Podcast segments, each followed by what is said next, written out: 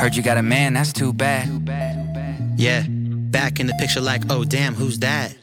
Cause I got what you need. Hey, keep that shit low key. Whoa, don't tell all your friends. Why? Everybody want a piece. Whoa,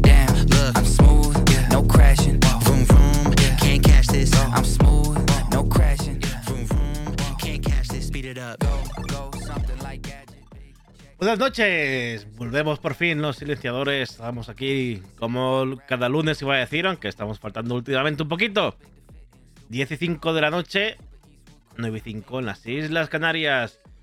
Tenemos cositas que contar, tenemos pendiente hablar de Guardianes de la Galaxia, volumen 3, se estrenó la semana pasada.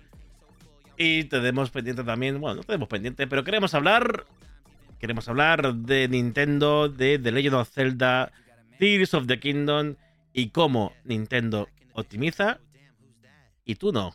Ahora vamos.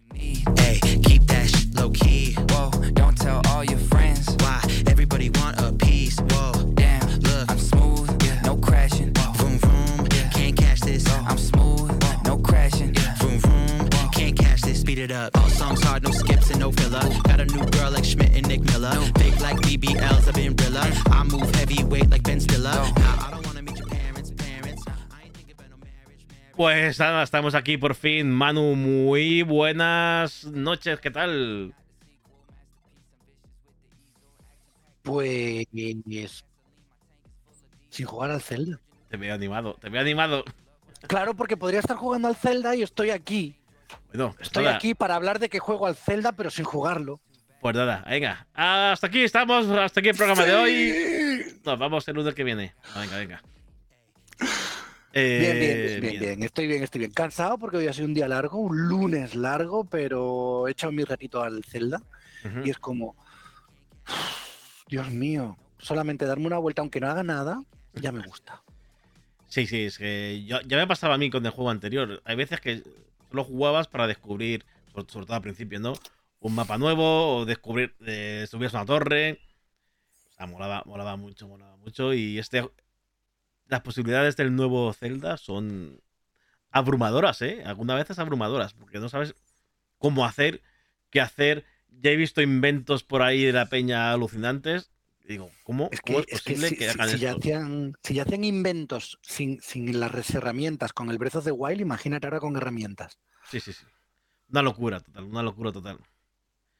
Eh, vamos a hablar, tenemos pendiente, como, he- como he dicho antes, hablar de Guardianes de la Galaxia 3. Hablaremos un ratito de, dentro de un ratito cuando terminemos este bloque. Eh, así que nada, no os, no os vayáis muy, muy lejos y, y mira, sí, hablarem- hablaremos de spoilers y habrá, y espero que mucha gente la habrá podido ver antes que, el- bueno, que si hubiéramos hablado el lunes pasado, solo le habían pasado tres días del estreno. Sí. Ahora pasa una semana y pico. Hola Serene, por cierto, que te veo por aquí en el chat, que lo estaba mirando y te veo que ya estás por aquí.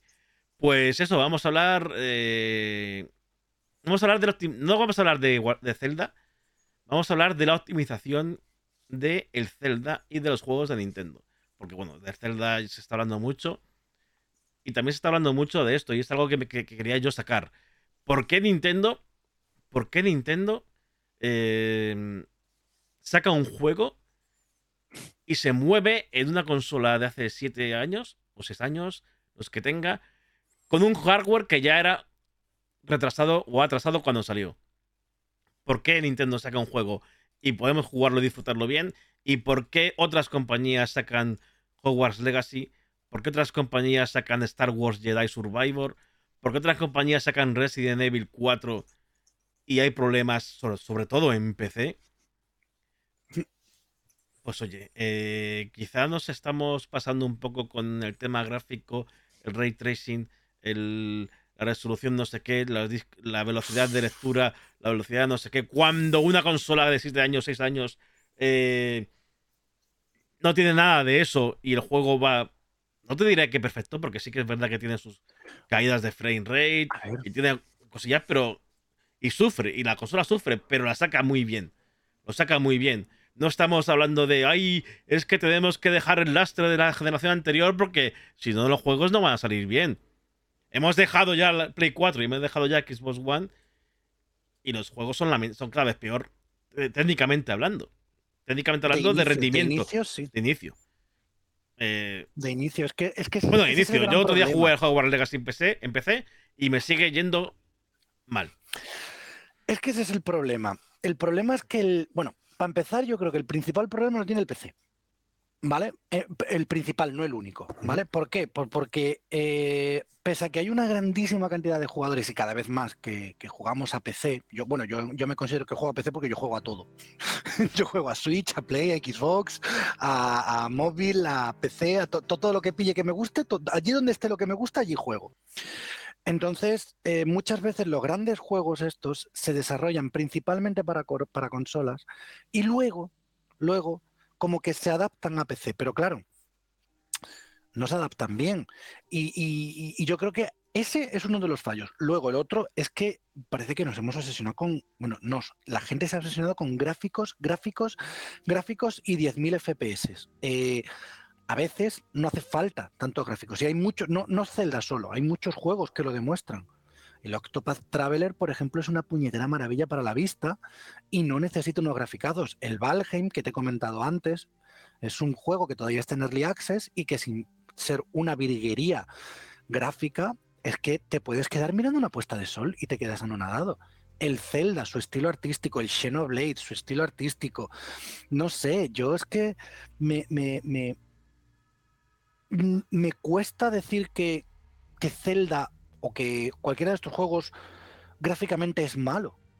Porque no lo es. No lo es Tiene para nada. Otro Para estilo, nada. tiene otro estilo, no es fotorrealista, pero tiene otro estilo y ya está. Y lo que hace, pues lo borda o, o- o lo hace bien. Entonces, mm, no sé, yo siempre preferiré eh, este Zelda, o sea, en funcionamiento, ¿vale? Ujú. este Zelda a que tú me saques un, como me pasó, el, eh, el Midnight Suns, que tuve que esperar para jugarlo después de comprármelo de salida. Claro, vamos, y, y yo, yo he tenido que esperar. Yo no, lo- no- el Star Wars Jedi Survivor no lo he comprado porque tengo la suscripción de, de EA Pro en PC. Sí. Entonces ahí los juegos salen de salida. El Bueno, juego- pero lo estás pagando, tú estás Claro, claro, pagando por supuesto, lo estoy pagando, para poder sí. jugar a ese juego el Correcto, día uno. eso es, a eso quería llegar. O sea, no, no he, co- no he pagado los 70, 80 euros que vale el juego, pero sí pago mensualmente, pago mi suscripción a EA Pro y no solo para jugar a FIFA. Electronic Arts, yo quiero jugar a los demás juegos también tuyos. ¿Qué pasa? Que eh, y cuando iba a instalar, bueno, el juego lo tengo instalado, cuando iba a probar eh, Survivor, leo un tweet de Respawn. Creo que Respawn me parece la compañía que, que ha desarrollado Star Wars Jedi Survivor. Y dice, y un tweet con un comunicado donde pide perdón porque el estado del juego en PC no está en condiciones para poder ser jugado. Pues oye, gracias, muchas gracias por mm, nada.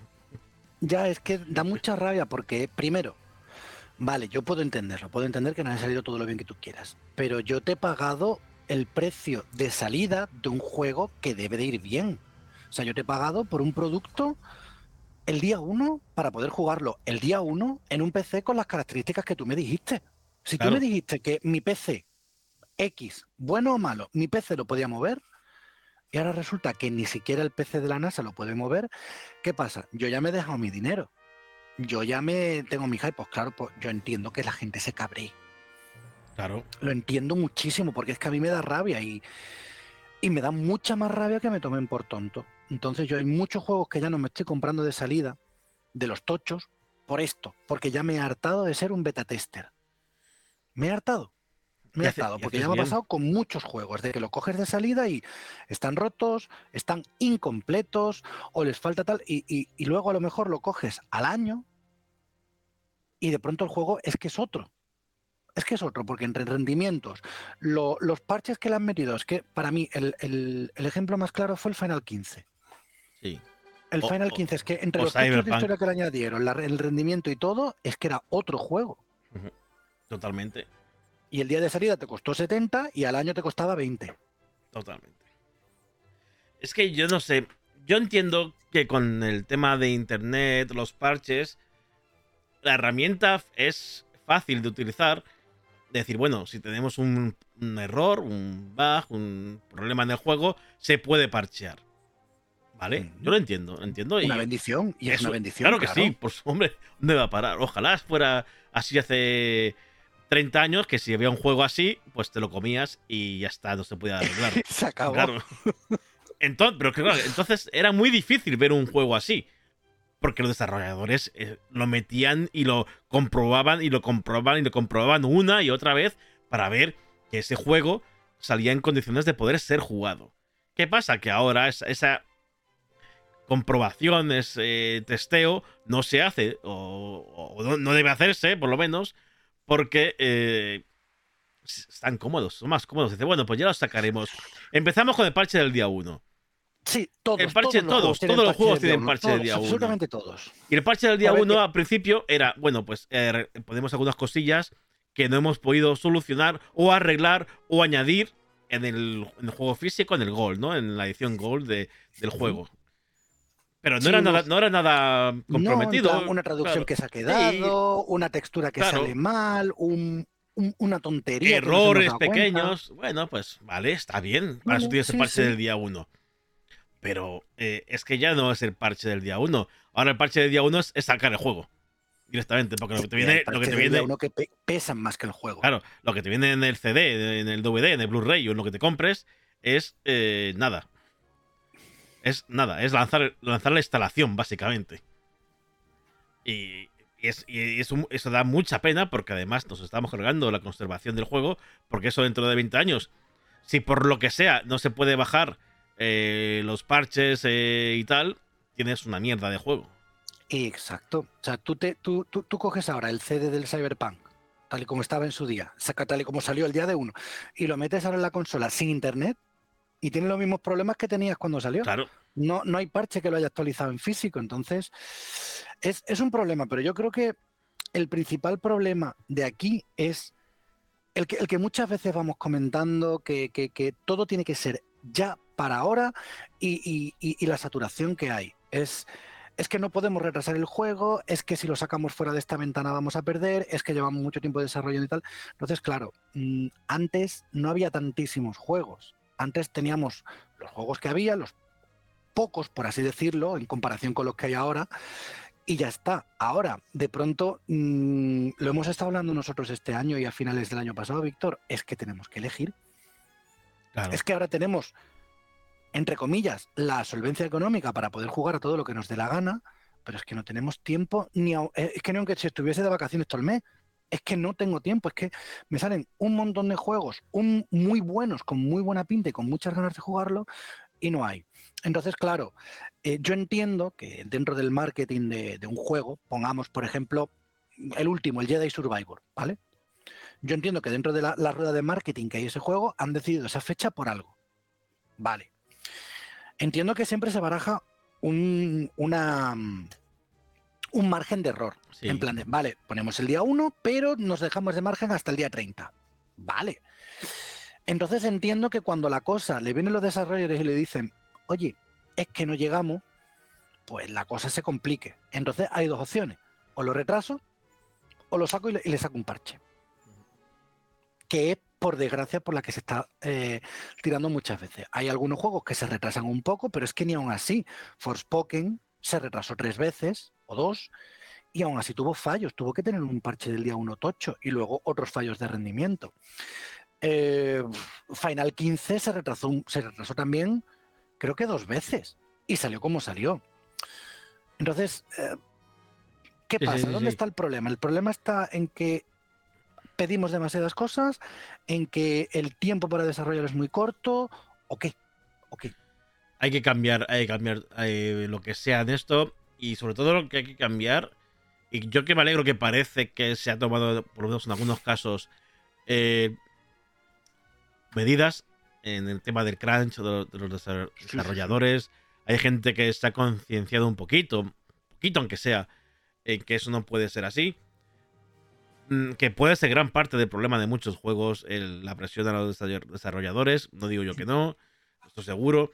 Pero hay algo más, hay algo más seguro. Es que no me creo. Mira, es que Nintendo desmonta con cualquier lanzamiento de Nintendo, sin contar Pokémon que no es de Nintendo realmente. Es que claro, es que no es Claro. de Nintendo, es lo que tú has dicho no es. Claro. Sin contar Pokémon que sí que fue un desastre. Pokémon es. eh, espa- espa- Espada y escudo. ¿no? espada no, no, espada y escudo no, Escarlata y. Escarlata y púrpura. Sí, sí. Espada y escudo, me he quedado yo. Pues no ha sido.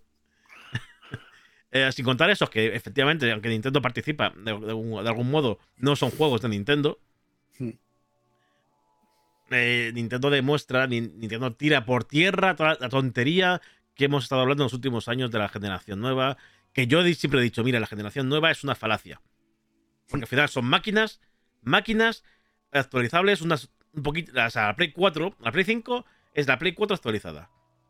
Como la Play 4 Pro era la Play 4 actualizada también. O sea, la Play 5 actualiza la Pro. Pues son máquinas sí, sí, sí, escalables, sí. porque es al final como si fueran un PC que vas metiendo la gráfica nueva, que- un no sé qué, vas, Un móvil vas cambiando. Sí. Que la gente me decía, "Guau, que no, que no, que esto, uff, ya verás cuando se vaya el lastre de la, de la generación anterior. ¿Y qué ha pasado? Ya, eh, ya han dicho que no se va a hacer juegos para la generación anterior. Y Jedi Survivor creo que no ha salido, creo. Creo. No lo tengo muy claro, a lo mejor sí. Pero ya, ya se han dicho que Resident Evil 4 también ese sí que salió para la generación anterior. Jedi Survivor no lo tengo claro. Pero ya han dicho que van a dejar de lado la generación pasada. Pero, pero, pero mira, ¿ves? ¿Ves? Mira, mira tú ahí ya esa cosa. O sea, eh, generación anterior. ¿Cuántos años llevamos de Xbox Series X y de PlayStation Claro, sí, sí, 5? sí. Si la generación anterior eh, hace mil años. Y y llevamos 2020, tres años. Tres hace tres años de, La- de la- la- nuevas entre consolas. comillas, entre comillas, casi la mitad del ciclo de vida de una consola estándar de 7-8 años, ¿vale? Pongamos 8, Ujú. ¿vale? Que más o menos Play, Play, Play 3 duró un poquito más, pero Play 4 sí que fueron 7 años. Eh, estamos llegando a la mitad del ciclo y todavía se están sacando juegos en las dos consolas. O sea, ¿Por qué? mm, Porque se puede. Porque se puede. Es cuestión de quererlo, es cuestión de optimizar un juego y poder Claro. sacarlo. Pero sacarlo bien, no sacarlo como se está sacando. Claro, es que la única diferencia entre los juegos que salen en la versión de Play 4 o la Xbox One y la versión de Play 5 y la versión de Xbox eh, Series X, la única diferencia es que eh, se pueden permitir el lujo de meterle más texturas a la de la nueva generación y que pese más. Pero en cuanto a optimización no hay. Lo único que hay es como toma Sí, más archivos, hay más archivos, hay más más velo- archivos. hay más velocidad de carga de discos duros porque se ha puesto porque- muy se puso mucho, mucho marketing en los discos duros de la nueva generación de consolas. Sí. Vale, muy bien. Sí, pero eso básicamente es eh, como más archivos, más cantidad de datos que se pueden procesar. Pero luego realmente no, no veo que se aproveche la máquina, no veo que se aproveche Play 5. Y no, No es, y no es, y, 4. y no es, claro, y no es porque se sigue sacando juegos en Play 4, como se está contando y, y- y- y justificando la- en algunos casos los juegos. No es que como si hay versión ante- de las consolas anteriores, pues este juego pasa esto. No, no, perdona. Nintendo te ha sacado un juego de una consola muy anterior, incluso del nivel de Play 3, diríamos. Es que, es que cuando llegaron, cuando llegó Nintendo Switch, las especificaciones que decían eran.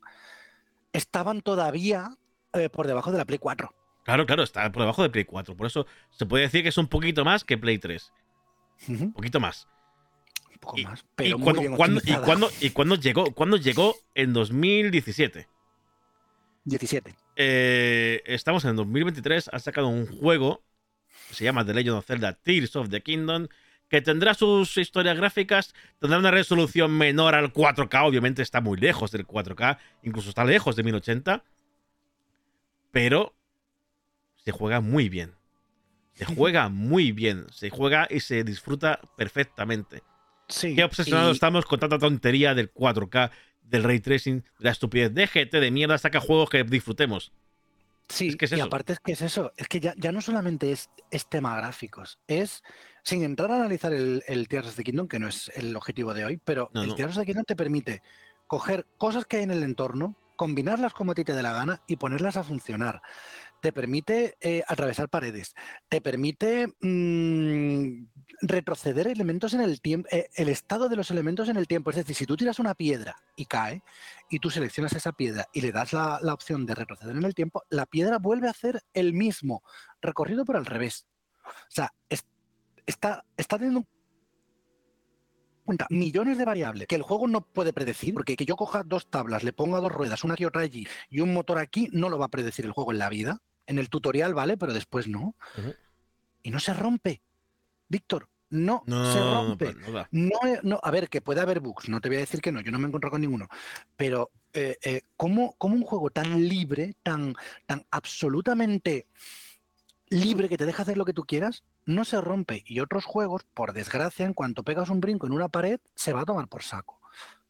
O cuando te pones a sacar un Pokémon, mm, la cabeza te aparece, te atraviesa el cuerpo y bueno, parece un juego porno. Claro, es que no es. No estamos hablando de que Nintendo haga. O sea, que todo lo que haya Switch esté bien. Hay cosas en Switch muy mal. No hablamos de Switch. No hablamos de Switch. Hablo de desarrolladores de Nintendo. Nintendo tiene cosas. Y aquí lo hemos dicho, lo seguiremos diciendo. Que son un desastre absoluto. Nintendo tiene como empresa una mentalidad del pasado. Nintendo no baja sus precios de sus juegos nunca. Nintendo te saca una ROM de Super Mario 64 a 60 euros.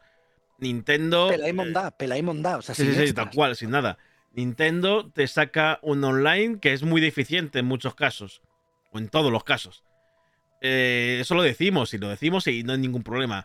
Pero Nintendo te saca un The Legend of Zelda Tears of the Kingdom, te saca un Super Mario Odyssey, te saca un Super Mario Galaxy en Wii, te saca algo y lo hace de lujo. y- De Y lujo. ya yo, yo siempre lo diré, te saca un Xenoblade, Ujú. te saca, bueno, cualquier juego que sea first party de Nintendo, en cualquier sitio. Es que, es que aparte también hemos visto el acabado, el cuidado y el mimo que le ha dedicado a la película. ¿Vale? También hemos visto cuando ha sacado juegos en móviles, también hemos visto el cuidado y el mimo que les pone. O sea, es la mentalidad de Nintendo a la hora de hacer su juego, el, eh, ellos quieren que el juego esté hecho. Que el juego requiera detalles como mucho. Y Zelda, no sé si se llegó a retrasar. No se retrasó porque no anunciaron la fecha hasta. No, no anunciaron la fecha Claro, esta vez. pero sí que es verdad que tú, que como que, uy, ¿qué pasa aquí? O sea, que hubo un rum Sí. rum de, mm, eh, de retraso, aunque no se anunciara oficialmente. O sea, que sí que sí que hubo algo pero, ahí. pero, a ver, entonces, es que es lo que tú dices, o sea, si, si, si Nintendo es capaz de hacer con Nintendo Switch, que no olvidemos de que Nintendo Switch es más o menos una consola que realmente es poco más grande que esto, ¿eh? Sí, sí. Que es poco más grande que un móvil. Tú- yo pongo este móvil encima y le- le- tiene un dedito por encima y un dedito por al lado. Y esto es capaz de mover ese juegazo, sin más. Pues si Nintendo es capaz de hacerlo, ¿por qué, por, por- por qué estos otros juegos no? ¿Por qué mm, el, el más cercano, el Jedi Survivor, sale así de roto? Ya te lo he dicho, yo creo que es por, es por las prisas. La gran mayoría de las veces es por las prisas. Por desgracia. Sí, por las prisas, No por seguramente. los desarrolladores, por las prisas de la empresa, claro. Sí, sí, obvi- obviamente, obviamente. Por las prisas y no sé. Sí, a ver, está claro que no creo que sean desarrolladores que no sepan hacer su trabajo. Yo eso tengo más o menos claro. Mm, pu- Puede ser el problema de fechas de que tiene que estar esto sí o sí para el 15 de diciembre, por poner un día. Imagino que será algo así, no lo sé. No sé el motivo. Si tuviera si supiera el motivo real, lo diría. Y diría, mira, es que es esto. Yo sé solo el resultado. Eh, nuevo suscriptor. Ah, hombre. Kaiser, hombre, gracias. No me gusta porque tenía alertas nuevas configuradas y no han salido las antiguas que están mal. Mal. Gracias por Kaiser, por cierto, por la suscripción. Pero las alertas no me han funcionado y me- estoy triste por ello. Por, por cierto, está aquí ya Morello también. Hola, Morello. Nintendo Mira, pues, tiene por la forma. Dime, no estoy de acuerdo con esa afirmación. A ver, este que no lo ha leído. Dice Morello, Nintendo tiene la fórmula de la Coca-Cola. ¿Te da el mismo producto? No. Te da el mismo producto durante años, solo cambiando de envase y así, así vende. Mm, a ver, yo creo que eso te puede referir a lo mejor a... No sé a cuál juego. Pero no es así. Bueno, a ver, no es así. eh, eh, eh, Nintendo. A lo mejor eh, Pokémon. podemos, podemos decir muchas cosas de Nintendo, ¿vale? Podemos decir que, que, bueno, ya lo hemos dicho antes, que, que cuando se, se obceca, se obceca, que te vende mierdas a precio de oro, que no baja los precios, que es muy arcaica en muchos sentidos, que el online parece que es cosa de- de- de extraterrestres. Pero Nintendo realmente, realmente es de las pocas empresas que casi con todo lo que toca lo intenta innovar. Lo hemos hablado hace un momento. Play 5 es una Play 4 dopada. Play 4 es una Play 3 dopada. ¿Vale? Eh, Nintendo ha probado con Wii. Luego probó con Wii U, una apuesta muy arriesgada, o sea, una apuesta en la que tú tenías una pantalla en un mando y una pantalla en la tele, un juego asimétrico. O sea, mm, no se ve eso, no hay ninguna otra consola que lo haga. Eh, y ahora ha probado con una híbrida, es la primera híbrida que habíamos tenido. Una, consola que tú la conectas a la tele, que ahora lo vemos súper normal, como con la Steam Deck, que tú lo colocas en tu dock tal, pero cuando salió era como, hostia, que lo puedo colocar. me- pa, pa, pa, pa". Y, y- y, oye, y ahí lo tienes, con una consola así de chiquitita, la potencia que tiene, la potencia que le sacan, no que tiene, que le sacan. Entonces, ¿yo qué quieres que te diga? Mm, ¿Que te vende lo mismo? Mm, no. Y Zelda, es que este Zelda, el problema que ha tenido es que mucha gente, mucha gente se pensaba que iba a ser un DLC del Breath of the Wild. Y ya solamente jugar la, la isla tutorial, por así decirlo, En, te demuestra que en no. cinco minutos te demuestra que no es un DLC de Breath of the Wild. En, Que cinco, para nada. en cinco minutos. Que para cinco nada. pri- Que por Entonces- cierto, tengo que decir que para mí, esos cinco minutos primeros de Zelda es lo mejor que se ha hecho en la saga. Mejor. Y mira que juego de la leche. Pero bueno, lo- vamos a decir que el mejor inicio de todos los Zelda es este. Es muy bueno. Es muy bueno. No voy a decir Es qué es ni qué pasa, pero. No es el típico inicio, pero es, es muy no bueno. voy a a mí también me ha sí, sí, sí. sorprendido. A mí me ha sorprendido muchísimo, sí, sí. Entonces, eh, ves, por ejemplo, a ver, y sin, y sin quejarme de las, de las segundas partes, porque si un juego te gusta, un juego funciona y tal, el Octopath Traveler, el Octopath Traveler 2 es un Octopath Traveler 1 dopado, con alguna mecánica nueva, pero básicamente es la misma fórmula. Eh, los Fire Emblem es la misma fórmula con una nueva mecánica. Em, A ver qué. Mira, dice, intenta innovar en consolas, eso sin duda, pero al final solo se mueven en Pokémon, Mario y Zelda. Ojo, que no digo que sean malos juegos, son joyas, pero necesito más novedad por su parte en títulos nuevos. Ojo, Xenoblade Chronicles Claro. es también de Nintendo, es que muchas veces parece que solamente son estos porque nos, eh, nos obcecamos con esto. Y Splatoon, un shooter sin disparos, en el que te puedes meter en tu propia tinta. Y ARMS. Un Sí, que juego luego- de lucha en el luego- que cada, cada, cada brazo se maneja de una forma distinta. Luego saldrá el juego como salen, pero eh, tú has puesto ejemplos. Sí. Splatoon, a lo mejor no le gustará a toda la gente, pero es un juego divertido, muy divertido. y, y ya- muy original. Muy original. O sea, in- in- de- dentro de los shooters te innova completamente la forma de jugar un shooter. ¿Y quieres que te diga? Si, si aunque fuera cierto que solo es Zelda, Mario y tal, si, si siguen siendo estos Zelda, Mario y XXX, Yoshi, eh, Metroid y tal, me da igual. O sea, no es, mm, por ejemplo, Call of Duty, que a mí me gustan, ¿eh? Voy a poner el ejemplo Call Mm. of Duty, que a mí me encantan. Pero ahí sí que puedes decir, no hay tanta novedad. Pero es que de un Zelda a otro, por ejemplo, es un mundo diferente. Claro, también pasan seis años o siete de un Claro, Zelda a claro, otro. obviamente, claro, no son juegos anuales.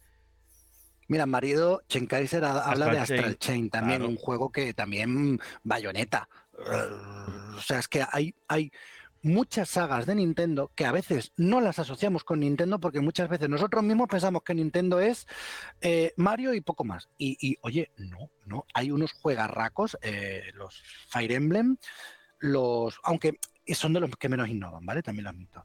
Los Fire Emblem, los Xenoblade, el, el, el- bueno, yo estoy diciendo el Splatoon. Eh, yo no juego a los shooters y el Splatoon me enganchó y me engancha.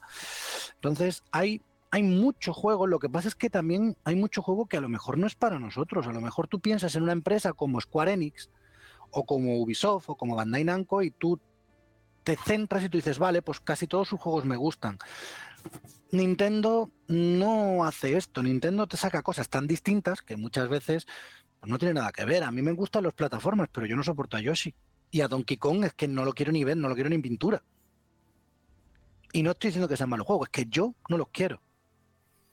Entonces, pues. Peggy 18. Acaba, acaba de decir Manu una, una locura. una locura solo para 18 años. ¿Cómo que Donkey Kong no mola y yo sí tampoco?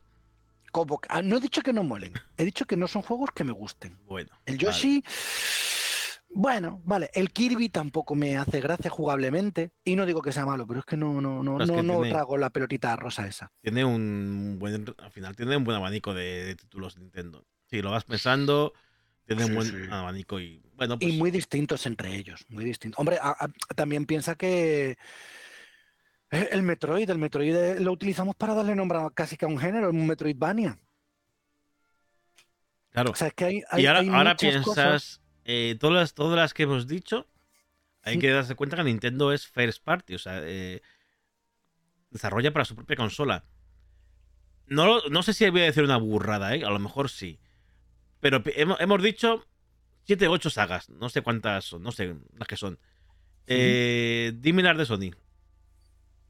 De. Sony, Sony. que Sony, Sony, Uncharted, Las de Xbox. Xbox, Xbox. Xbox, Xbox, No, no los juegos que hacen para Xbox o los juegos que hacen otros. Bueno, Xbox Sí, ahora, sí. como han co- cogido 20.000 empre- compañías, pues bueno, pues tiene. Es más. Pero Sony. ¿Cuántos juegos tiene No, Sony pero- suyos? Que tendrás también comparación- 7, en 8 o los que sean, no sé. En comparación, muchos menos. No lo sé son pueden mucho gustar menos, no lo sé. menos, que sean más de tu estilo, no, pero en comparación, Nintendo tiene muchísimas más sagas. Como first party, Nintendo, yo creo, personalmente creo que por cantidad de títulos y por calidad, le pega una patada a todos los demás.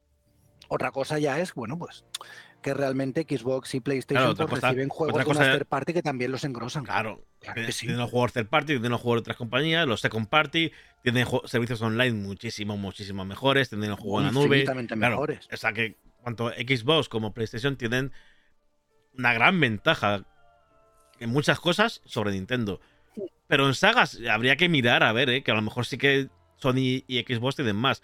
Vamos a dejar a Xbox un poco detrás, o de lado, mejor dicho, no detrás, de lado, porque Xbox con todas las compras que ha hecho reciente, pues tiene porrón. Porque se suman los de Bethesda, se suman los de, bueno, pues todas las compañías que... Y Activision, por cierto, por cierto, noticia que ha salido hoy. Noticia que le ha salido hoy. Eh, Europa, hablamos hace unas semanas que tanto el Reino Unido como Estados Unidos habían dado, eh, denegado o cancelado, como quieras decirlo, la compra de, no, no había aprobado la compra de Activision por parte de Microsoft.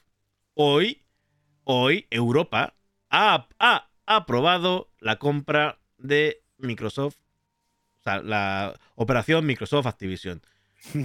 ¿Qué quiere decir esto? No tengo ni la más remota idea. Imagino que seguirán en luchando en tribunales y en juicios y toda la historia para que Reino Unido y, y Estados Unidos sí que la aprueben. Pero yo creo que es un paso importante que la Unión Europea haya aprobado el. Que de Sí, hecho, sí, de- prácticamente ya nada más que queda Reino Unido, el que de- dice que no. claro, de hecho se decía, de hecho se decía que la Unión Europea era el organismo más duro y el más que más complicado iba a tener el caso con, con la aprobación de la compra. Pues al final ha sido el que lo ha aprobado la el primero. Sí, sí, sí, no, la cosa sigue ahí, la telenovela, a ver cuándo, cuándo termina. Pero bueno, mira, comenta Chen, Kaiser que en cuanto a sagas, Sega, Sega también también tiene, sí, le claro. va a la saga, a la saga de, de Nintendo. Claro. Dice por aquí. a No, ver, pero bueno, estoy, estoy leyendo. es, es, es, es- la cosa, yo lo siempre lo he dicho, Nintendo no es que vaya a su bola, Nintendo es que pelea de una forma distinta, es que la forma de ganarse al público, la forma de venderte una consola, no tiene por qué ser siempre el esquema Microsoft-Sony.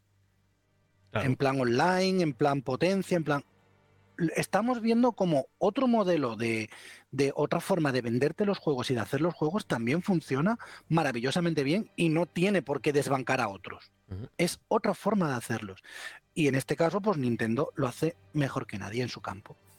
No se puede decir que no. O sea, tiene su estilo, tiene su forma de hacerlo, te saca lo que te saca y lo peta. El ¿Por problema, qué? Pues porque el lo que hace no. lo hace bien. Aquí el tema es que Sega, pues al final decidió de- salirse de, del mundo de las consolas, ¿no? Del hardware. No hacer más sus propias consolas y, bueno, pues dedicarse al third party. De hecho, Bayonetta eh, des- empezó con Sega. O la hizo Sega Hmm. o fue una historia con Sega, por lo menos a- al principio. Hmm. Así que, eh, bueno, muy. Yo creo que muy claro lo que queremos decir. Yo creo que Nintendo eh, hace magia en muchas ocasiones con sus juegos y con sus consolas. Es un poco. A lo mejor no tanto, porque eh, iba a decir que es un poco comparado con los Apple, ¿no? Con los iPhone. Que Apple consigue hacer en un hardware menor que en los Android algo mucho no, me- no mejor, pero por lo menos igual que los tope de gama de Android. Hmm. Es verdad, es verdad que Apple pone pasta, Apple innova, Sí. bueno, innova a su modo, por lo menos. Sí, bueno. Distintas formas de hacer las cosas, lo que hemos dicho. Aquí, en este caso, Nintendo apuesta por esto, apuesta por este modelo, apuesta por no quiere fuerza bruta, no quiere potencia bruta, no le hace falta, ya lo hemos visto que no le hace falta. A mí, a mí tengo que decir que a mí me encantaría que Nintendo se pusiera las pilas en tema de, de hardware y se igualara con las próximas consolas de. O que sacara una, o sacara una que fuera más potente que las que hay ahora. Es que no lo veo. No, No, lo no, veo, no, lo- no veo ni lo van a- ni lo van a Chinckaiser- hacer. Chinckaiser aquí ha dicho uno de, los uno de los puntos clave. Nos ha comentado por aquí y sin perder dinero con cada consola vendida.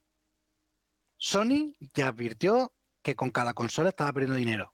Al principio. Tardó un tiempo en empezar a sacar beneficios. Que los beneficios les venían del el software, de los juegos. Microsoft, que estaba el precio muy ajustado. Y Nintendo, sin embargo, estaba ganando dinero. Por, por lo que hemos dicho, por la optimización, porque Nintendo sabe sacar partido, conoce, se estudia a fondo su consola, sabe cómo tiene que empaquetar los datos, sabe cómo tiene que programar los datos para su consola y los aprovecha. Por eso, entre otras cosas, las, las third party no le sacan tanto provecho. Es en- entre otras Es cosas. que, es que por eso, porque me gustaría que no solo estuvieran los Mario de turno y tal, los juegos de Nintendo, y fueran la maravilla que son, porque casi siempre son fantásticos, Y que sí que viéramos en Switch y no en la nube, como se está hablando, eh, los juegos third party que molan. O sea, no a decir un FIFA, superventas, incluso que. FIFA que hay en Switch eh, se vende bien, se vende muy bien, pero es que el FIFA que hay en Switch, que eso no es culpa de Nintendo, es culpa de EA, eh, es el mismo juego de que salió en, en FIFA 18. O sea, FIFA 18 está clonado Sí. en 19, 20, 21, 22 y 23. Pues Es ¿Qué, qué haría? Porque eso es, es total. Y, y, eh, otra cosa que demuestra Nintendo es que los que no desarrollan el juego completo o un juego bien en Switch son unos zoquetes. Hay que decirlo así, son unos zoquetes. O no saben hacer las cosas bien en su consola o pasan de ello. Porque si. Nintendo lo sabe hacer, estoy seguro Claro. que con ganas hay un FIFA, un Call of Duty, un The Witcher en condiciones. Y eso que parece que The Witcher no iba del todo mal. Pero sí que hay sacado ports de juegos de, de Play 4 de Xbox que, no, One que no que no funcionan nada bien. Pero, pero es eso, es, es cuestión de conocer bien el hardware que estás haciendo. Yo, de hecho, es lo que te iba a decir, eh, lo que dice Chen Kaiser, el, el Nier, brutal en. Nintendo Switch. Claro, hay juegos que sí. Eh, no, no es por tema de optimización, por tema de optimización se puede conseguir. Lo que pasa es que yo creo que ya nos acostumbramos o, o, o, o Nintendo, o Sony y Microsoft han acostumbrado tanto a los desarrolladores a darles potencia bruta, a darles espacio, a decir, tú Tal cual, desarrolla y no cual. te preocupes, cual es que eso. claro, que, que, que, que- que es lo único que está cambiando de una generación a otra, más espacio y más procesamiento para procesar más datos. No hay un, una optimización, con lo cual, al final, ¿qué hace el desarrollador? Pues desarrolla sin control y te encuentras con un juego de 150 gigas, por decir una cifra, ¿vale? Me lo invento. Y claro, ¿cómo metes eso en la consola anterior? Claro, es que ¿cuánto? son 16 gigas el Zelda. 16 gigas. Es para reírse, es para reírse. 16 gigas, que estarán comprimidos todo lo que tú quieras y todo lo, y lo que, lo que quieras. Pero es un cartuchito así de 16 gigas. Y ahí está, funcionando. ¿Y, Ujú. y, y qué tienes tú? ¿Cuánto ocupa el Jedi Survivor? Mira, lo voy a ver. Lo voy a mirar. Es que, y, y- y ojo, no es por desprestigiar ni por decir que un juego que ocupe poco es mejor que otro. No, no, no. Es simplemente por poner en una balanza lo que hay por un lado y lo que hay por otro. Es que es. eh, es, es muy, muy, muy exagerado muchas veces estas diferencias. Y. Mira, The Witcher, 32 gigas en Switch. Claro, claro. ¿Cuánto ocupa ese juego en PC? Y The Witcher, tú ves The Witcher 3, que al parecer es uno de los ejemplos, yo no he jugado en Switch, es uno de los ejemplos que están bien en la consola de Mm. juegos third party. Y, y obviamente lo ves con el juego de Play 4. No, no vamos a hablar ya del nuevo que ha sacado en Play 5, pero el de Play 4. Y dices, bueno, pues es verdad que se ve peor. Hmm. Obviamente, pero es que se trata de eso. De Sí, rebajar el tema técnico gráfico hasta que tú puedas jugarlo bien en esta consola. Claro. Y aparte, no olvidemos, esto lo digo yo 100 millones de veces, no olvidemos lo que vende una compañía y lo que vende otra. ¿Qué vende Play 5? ¿Qué vende Sony con PlayStation 5 o Microsoft con Xbox? Vende potencia bruta, Claro. vende gráficos, vende FPS. ¿Y para ello qué necesita? Una consola de sobremesa y un televisor. Nintendo, ¿qué te está vendiendo? Te está vendiendo una jugabilidad portátil a cambio de esa potencia bruta. Yo siempre he dicho, eso- siempre he dicho que la Switch para mí es una consola portátil, siempre.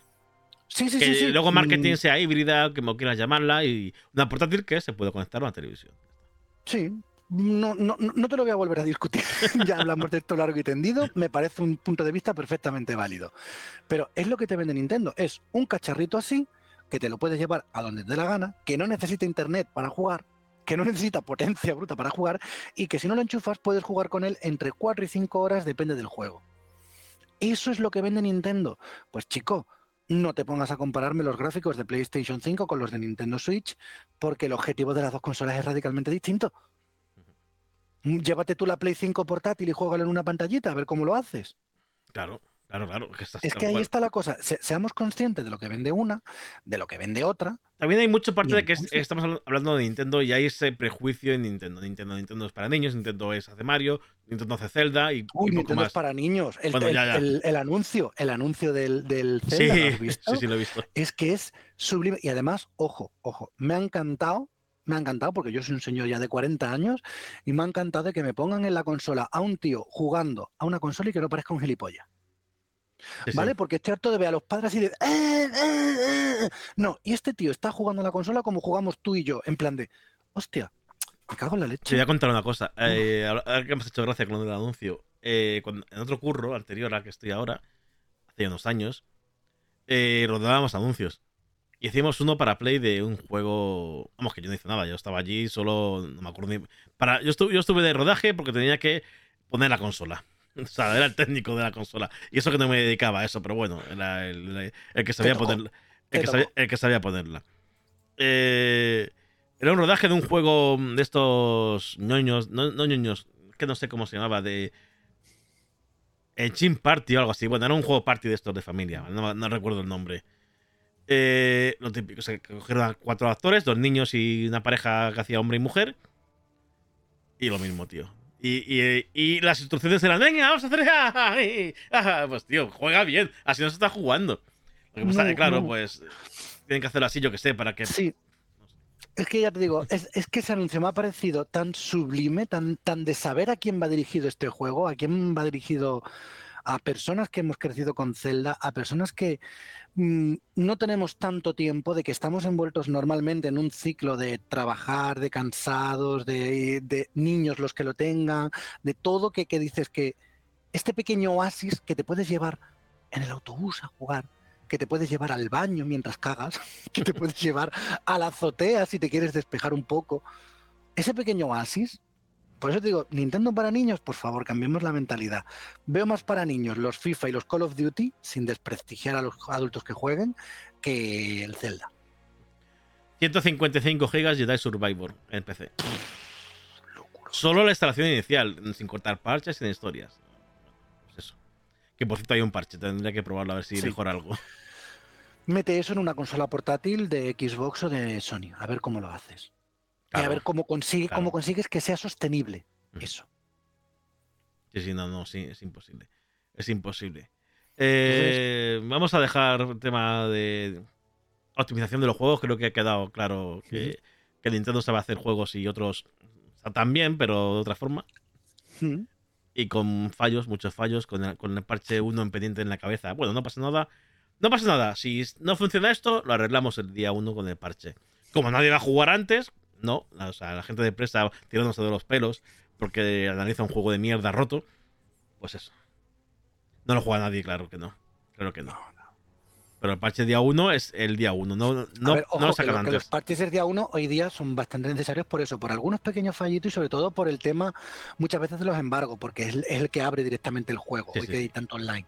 Pero claro, mm, hemos pasado a sacar el juego el día 1 en el parche y, y el parche en el CD del juego. no. No, no, no. No. Bueno, pues nada, dejamos tema. Pasamos a lo que íbamos a hablar el lunes pasado. Y lo, lo- lo- lo Mm. hablaremos. Dime, dime, ¿Puedo, dime. puedo- dime. puedo Sí, sí, meterte un poquito de hype? Claro.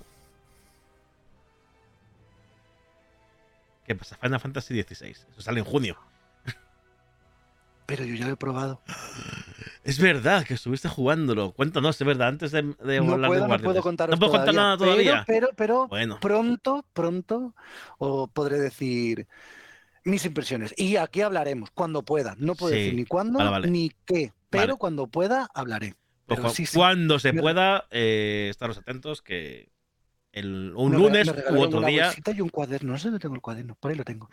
podremos hablar de las im- primeras impresiones de Final Fantasy XVI, que sale el junio. ¿El día de junio cuál es? 22 de, 22 de junio. Si mal no 22 recuerdo es el junio. 22 porque es el cumpleaños de mi hermana, por eso lo sé.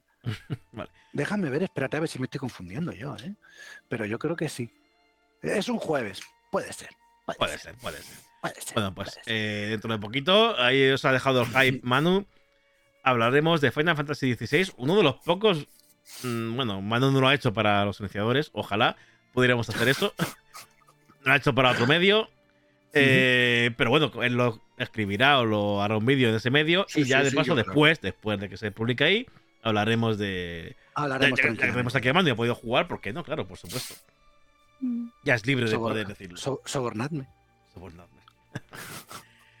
Te, doy un- te puedo dar un ron, mira. Tengo un ron de raro. No, nunca me ha caído bien Ron Weasley. ¿Te ha Ni Ron? los libros. Pues bueno, pues bueno, no, son, no es Ron Weasley, son los gemelos, mira. Tengo aquí los gemelos. Ah, vale, entonces sí. Vale, vale. Acepto, acepto. Vale.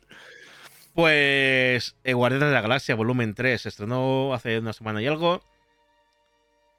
No pudimos hablar el lunes pasado largo entendido, que es lo que teníamos pensado hacer. Sí, Pero sí. vamos a- vamos a fue, fue rescatar- parte culpa mía que yo Ah, estaba pues- con la espalda rota.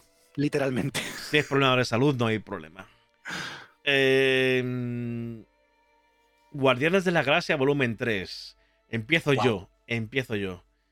Me parece. mm, yo, quien me conozca, sabe que Guardianes de la Galaxia 1 me pareció una película un poquito mm, mala. Tiene su gracia porque tenía personajes que me hicieron mucha gracia. Pero hay otros, como Star Lord, que no aguanto. Eh, Guardianes de la Galaxia Volumen 2 me pareció, ahí sí, bastante mala. Muy mala. Una película muy lamentable y que no me decía nada. Ni tenía villano. con- Ni tenía un villano. Ya el villano de la primera me resultó tremendamente soso. Es de la segunda, no me pareció ni un villano ni nada, porque al final peleas contra un planeta o contra un ser ahí. eh, horrible. Sí. Sí. no, no me gustó.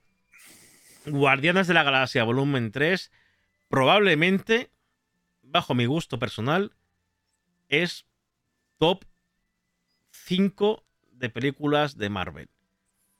De todas las películas de Marvel, Guardianes de la Galaxia 3 me ha sorprendido enormemente.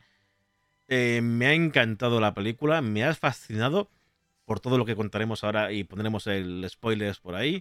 Sí, todavía sin spoilers. Tranquilo. Todavía sin spoilers. eh, es una película. Es que le digo top 3 porque no, no, no, no lo he pensado. Voy a poner top 5 porque no sé, porque sé que están las dos de Vengadores en Game y Infinity War seguro. Y no sé si habría alguna más. Es que podría ser top 3 fácilmente. Me gusta más que todas las de Spider-Man. Todas las de Spider-Man son las de Sony y las de Marvel. Me gusta más mm, que eh, las de Iron Man, me gusta más que Capitán América, me gusta más que... Y fíjate que era un grupo a mí que, me, resultaba totalmente igual, o sea, me daba igual lo que hicieran esta gente. Pues han hecho una película, la tercera, que cierra eh, la trilogía y cierra la participación de James Gunn, director, en Marvel, por lo menos por ahora. Me ha parecido una película fantástica, de lo mejor que ha hecho Marvel. Y demuestra. Mira, si hemos dicho antes que Nintendo demostraba que se puede hacer las cosas de una forma distinta, eh, Marvel y James Gunn ha demostrado que en un momento en el que estábamos agotados de superhéroes, estábamos ya cansados de ver películas que íbamos a verlas, pues como el que va a comprar el pan. eh, y decíamos siempre igual, es que es siempre lo mismo, es, es siempre lo mismo, todo igual. Pues bueno, pues James Gunn ha demostrado que se pueden hacer películas de superhéroe todavía a estas alturas que sorprendan y que sean muy, muy buenas películas. Mm, así, así. Y además me da esperanzas, es muchas esperanzas, que por cierto se ha hablado hoy de ello, eh, en que eh, DC resurja y que al final vengamos a un Superman que va a ser la película pri- primera, bueno, no es la primera porque hizo anteriormente la de Escuadrón Suicida, pero bueno, él retoma la nueva fase de DC con Superman, James Gunn, y viendo esta película digo, tengo esperanzas en lo que salga de ahí. Es que, a ver, Escuadrón Suicida, la de él, te puede gustar más o menos, pero ya era un salto de calidad con respecto a la anterior. La serie del Pacificador es brillantísima, brillantísima. Y yo es que no, no es que me has dejado sin cosas que decir. Yo opino lo mismo que tú. Guardianes de la Galaxia, volumen 1, le encantó a todo el mundo. A mí me parece una película del montón, divertida, entretenida. Ya sabéis que yo no soy mucho de criticar películas, a mí me gustó, era lo que iba a ver y ya está. La 2 sí que me decepcionó, me esperé un argumento mejor y un malo mejor. No me, en ningún momento me llamó, y aparte es que Star Lord me satura, no, no me gusta.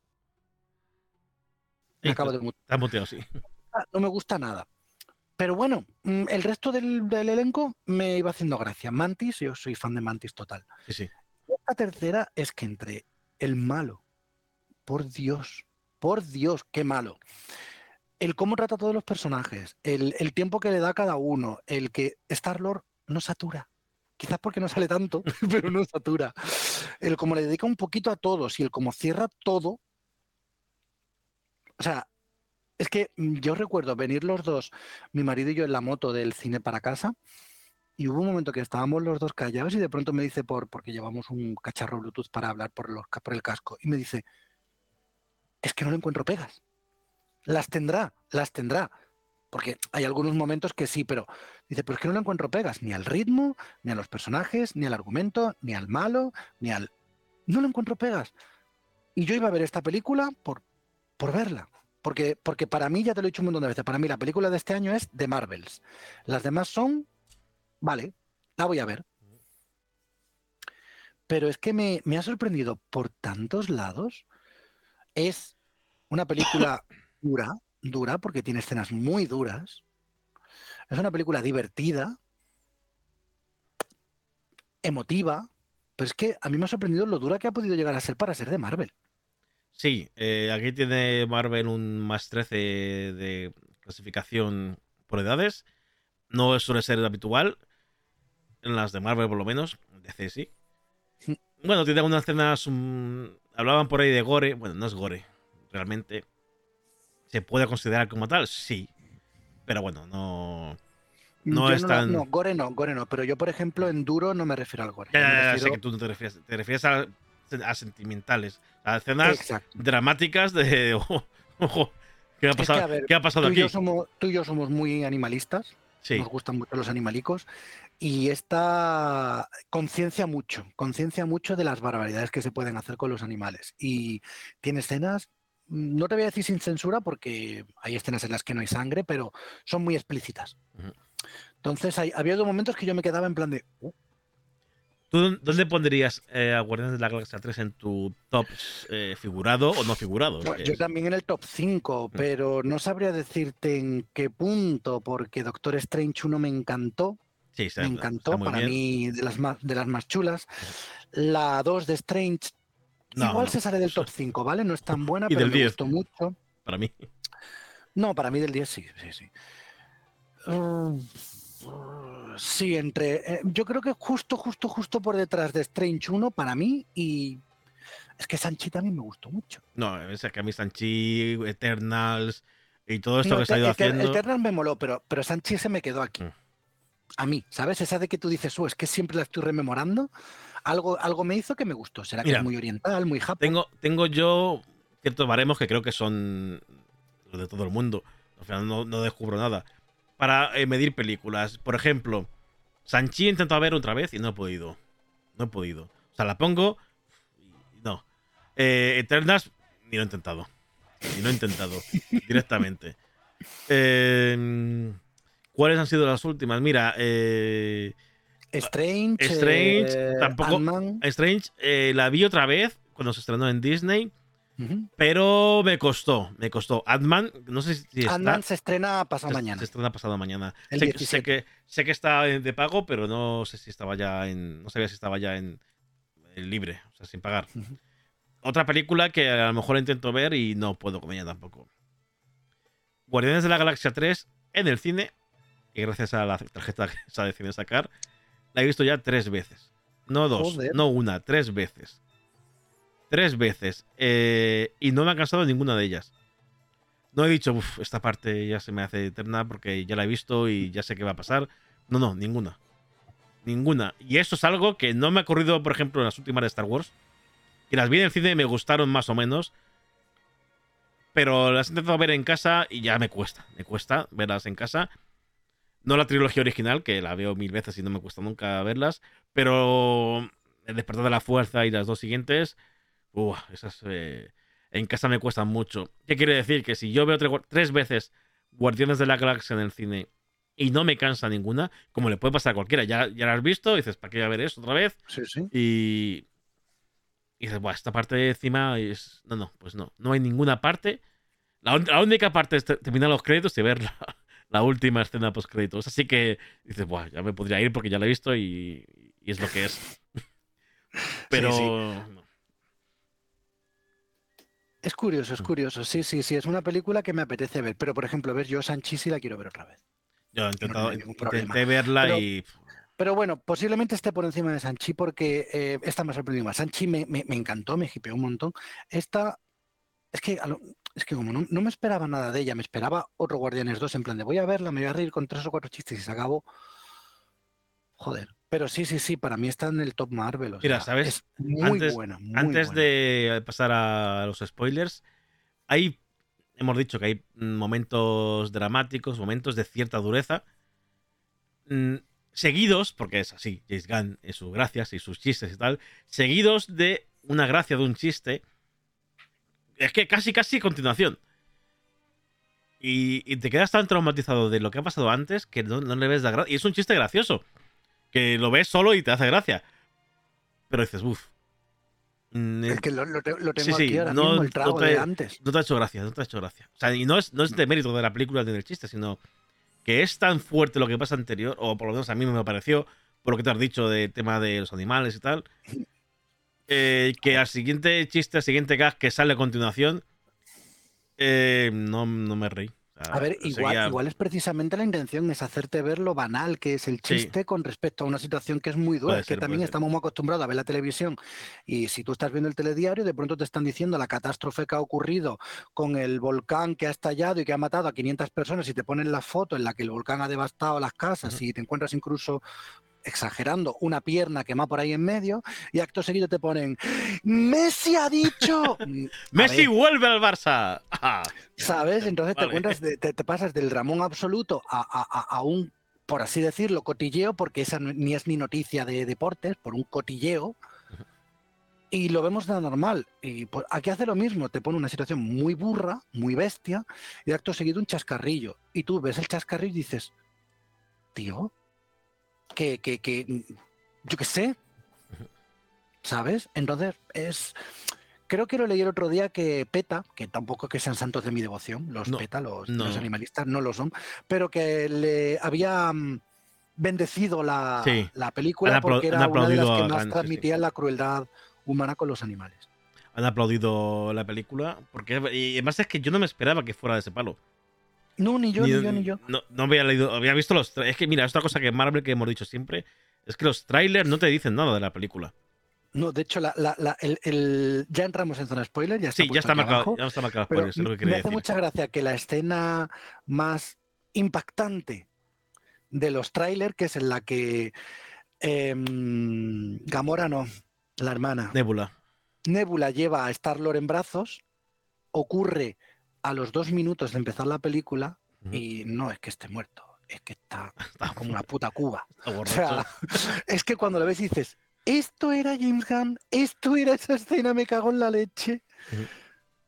O sea, Y no solo eso, vemos también que es verdad que la película sí gira sobre eso, pero en los trailers veíamos eh, a, a- a los mapaches, a un mapache con cara pena pequeñito, un mapache pues eh, cachorrito, como que iban, como que tenía miedo de algo, ¿no? Eso sí que hay, y eso además es que empieza así la película.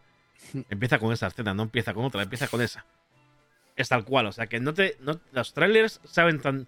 Saben hacerlos de tal forma, y lo hemos dicho millones de veces y lo seguiremos diciendo, que no te spoilean la película. Tú ves un tráiler de Marvel y. No, De hecho, ahora, ¿eh? Los últimos, porque antes sí que lo hacían, eh, no ves el final de la película, no sabes. Y, para Y, si, nada. y si lo ves, hecho, no te enteras.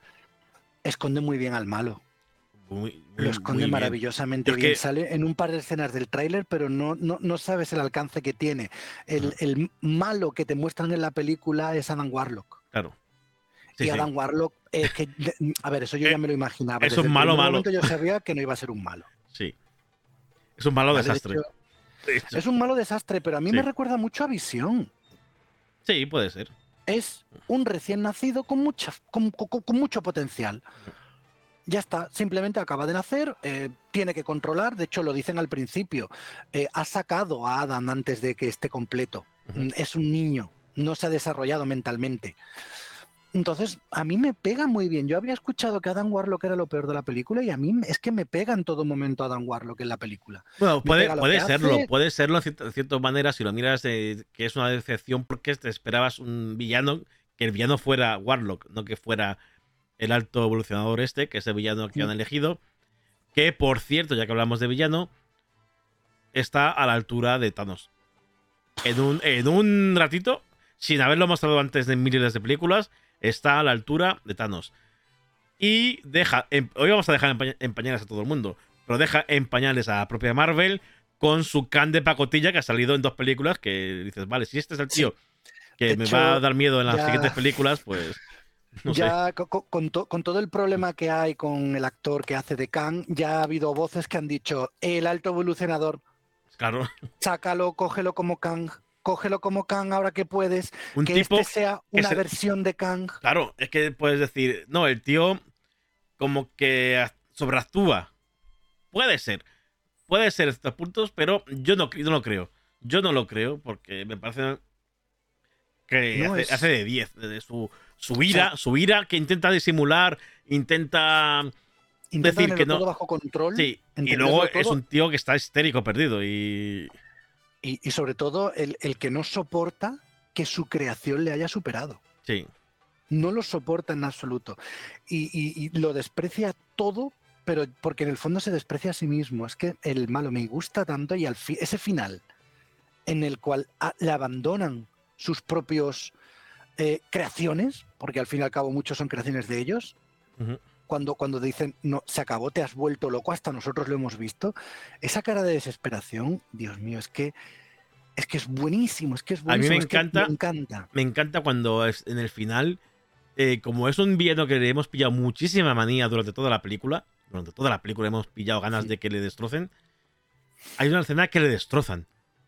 ¿Por qué? Porque es, eh, hasta el final de la película, ya hemos puesto spoilers y ya estamos hablando de, la- de todo, y nos hemos saltado al principio, pero bueno, nos hemos ido al final directamente. Bueno, es que Sí. vamos, tampoco podemos destriparla Claro, claro. entera mm, porque no tenemos tiempo, pero lo que más nos Pero ¿qué pasa? Eh, pilla a Rocket en un momento en la, en la nave soli- en solitario e intenta atrapar. Rocket parece que va a perder esa pe- pelea, pero bueno, tiene un truco de las botas esas antigravitatorias y se queda en el suelo porque está con un rayo en el aire. Y le ataca. Le ataca al alto evolucionador, le ataca al villano. Y ya es cuando entran todos los demás y le meten una sola. mm, unas leches por todos lados. Leches por todos lados, pero además leches que duelen, ¿eh? Y leches que se Sí, ven sí, como sí, con ganas, ¿eh? Que les tienen, ganas y le están dando con ganas todos. Todos los guardianes, incluido Rocket, por supuesto, que sé que el primero que le ha dado. Aparecen todos y, y se lo van pasando como una pelota. Era la escena de decir, bien, tenemos tanta rabia que bien que haya llegado y, y- y si pudiera entraba en la pantalla para darle también. Sí, sí, sí, sí, yo es que eh, no- ya, ya no solamente por el tema animalista, ¿vale? Que a mí es que tú me pones a un perrito que sufre y a un humano que sufre y yo lo paso peor con el perro, Sí. ¿vale? Soy de esos, soy de esos. Selene también, no sé si Eh, estará por aquí, pero Selene también. Entonces, yo ya no es por la rabia que te da por lo que hace, sino es, es el personaje en sí. El cómo habla, el cómo se mueve, el cómo trata al, al mundo, como el todo el Coño, es que llega a crear una tierra y la destruye porque no le ha salido bien. Con gente que vive ahí. O sea, es que la, la- la- la maldad de este tío es brutal. Es Tal brutal. cual. Y encima me gusta porque no es un malo poderoso. Bueno, sea, tiene, sí, no- tiene su poder, pero. Sí, ti- ti- ti- ti- tiene sus herramientas. De hecho, lo dice, dice, ya me, ya, ya me atacaron y ahora he utilizado muchos recursos para defenderme. Pero él él no es Thanos, él no tiene poder por ser No, no, no, poderoso, no. él no es, no sé, él no es un, un robot como Ultron, él no es... Él no es el primer, el, primer villano de, de Guardianes. No recuerdo cómo se llama. Es que recordemos, los guardianes se han enfrentado a un dios y a un, a un celestial, perdón, a un celestial y a un a una persona que poseía la gema de la fuerza, Sí, sí, sí. con el suficiente poder como para poder gestionar y tener una gema de de la, del infinito. Entonces, este, entre comillas, Mindundi, que les haya metido tantos problemas, demuestra que no hace falta ser fuerte para ser un gran villano. No hace falta ser un dios, un semidios, un, un tío que controle el tiempo. No. Aprovecho para, para saludar a Juan Fran, el compañero suplente, como te dice por aquí. Hola Juan Fran, ¿qué tal? Por and- andamos hablando de Guardianes de la Galaxia 3. No lo hicimos la semana pasada y lo hacemos esta. Otra cosa que me gusta, me gustaría apuntar de la película. ¿Por qué Guardianes de la Galaxia 3 me ha parecido tan buena? ¿Y qué es lo que no ha habido en Guardianes de la Galaxia 3? Ah, no ha habido rollos de continuidad con otras películas. No ha habido otra gente. No, no está- no ha pasado Capitán América, no está, no está Iron Man, no ha estado. No ha estado Thor, no ha estado nadie, solo ellos. Y aunque sí que hacen alguna referencia para dejar claro que, que estamos hablando de, de Guardianes y de Marvel, no hay ninguna interferencia de nadie. Es una película única y exclusivamente de Guardianes de la Galaxia. Sí, bueno, pero a ver, eso más o menos ha pasado con todas. Guardianes 1 Sí, sí, sí, sí. no se mezcla con nada. De hecho, todavía Pero, estoy esperando que en, al- ¿qué- que, que- que- que- que en alguna película digan que, que fue eso que nació en la Tierra y que empezó a tragarse a gente. Que eso empezó a tragarse el planeta y nadie dijo nada. Es como Sí, el sí, celestial que salió en The Eternals, que, es- que, que está asomando por el planeta. Pero en Nadie Guardianes dijo nada. 1 presentan a Thanos. O se ve a Thanos por primera vez. No, exacto. Se ve a Thanos un poquito Claro. más. A Thanos lo presentan en Vengadores 1. Eh, en No, en- Guardianes eh, 2 claro, tampoco tiene mucho esto. De hecho, esta quizás sea la que más conexiones tiene, pero bueno, son conexiones que no interfieren, porque por ejemplo, la, la relación entre Gamora y Star-Lord, sí, pero son cosas que tienen que estar ahí porque han pasado antes. Entonces no se pueden, no se De pueden hecho- saltar. Pero no. Tú de Guardianes 3, ¿qué ves al futuro de Marvel? No lo ves nada. No hay nada. no, Es una película que termina cierre, y- exacto, y no finaliza con Bueno, a ver, Guardianes. a ver, veo, veo los nuevos Guardianes de la Sí, Galaxia. sí, pero que- Y, lo ves que a lo mejor lo utilizan. lo van a utilizar. ¿Seguro? utilizar. Es que, ojo, en, en el, en el postcrédito no dice Guardianes de la Galaxia regresará. Dice Star Lord regresará. Lo sé, lo sé, eso me ha matado. Y es como, no, Star-Lord, no, tienes muchos personajes para elegir. Dime, dime Mantis, pero no Star-Lord. Mantis, de hecho, es la que no regresa. La actriz me parece que ha dicho que no va a seguir. Ni Eh, Batista tampoco. Batista eh, tampoco. Drax. Drax. tampoco sigue. Y probablemente Gamora tampoco. Así que, pues, nos quedamos con Star Lord. Bueno, pero está Rocket, está el nuevo grupo de los guardianes, hombre, que, vaya, vaya tela con el nuevo grupo de los guardianes también. Rocket es un mu- muñeco, o sea que puede ser, al final es un. Pero, pero fíjate, a- a- hablando de Gamora, esta es otra de las cosas que me ha encantado. Es que me ha encantado. El final feliz no tiene por qué ser chico se queda con chica o chica se queda con chico. El final feliz es cada uno hemos encontrado nuestro sitio. Y tu sitio no está conmigo. O sea, Gamora murió. Punto. No soy tu Gamora, lo dice mil veces, porque efectivamente Exacto, no es tu exacto. Gamora. Ella no ha vivido nada con ellos. O sea, eh, No, no, no, no, no los es que me no parece muy bien. Entonces, ese momento final en el que ella llega a la nave con los otros piratas y la abrazan y ella dice- le dicen bienvenida a casa y ella sonríe con esa alegría, es como, es que Claro. no tiene que quedarse con Está- los guardianes. están ella viendo que no ella, ella encontró a su familia y no la, no la eh, porque Star Lord dice que ellos eran su familia, lo dice muchas veces durante la película, para que al final veamos que la familia de Gamora no está en los guardianes, está en, los eh, bueno, los piratas que hay, que no, recuerdo Sí. su nombre exactamente, como Sí, eran yo tampoco ahora mismo tampoco los saqueadores. saqueadores, eso es, saqueadores. Sí, eh, o sea, es que me pareció tan bonito y tan real el que. Oye, mira, de hecho, al final han acabado los dos bien. Han dicho, mira, todavía no soy la que, la que tú, la que tú buscabas. En plan de.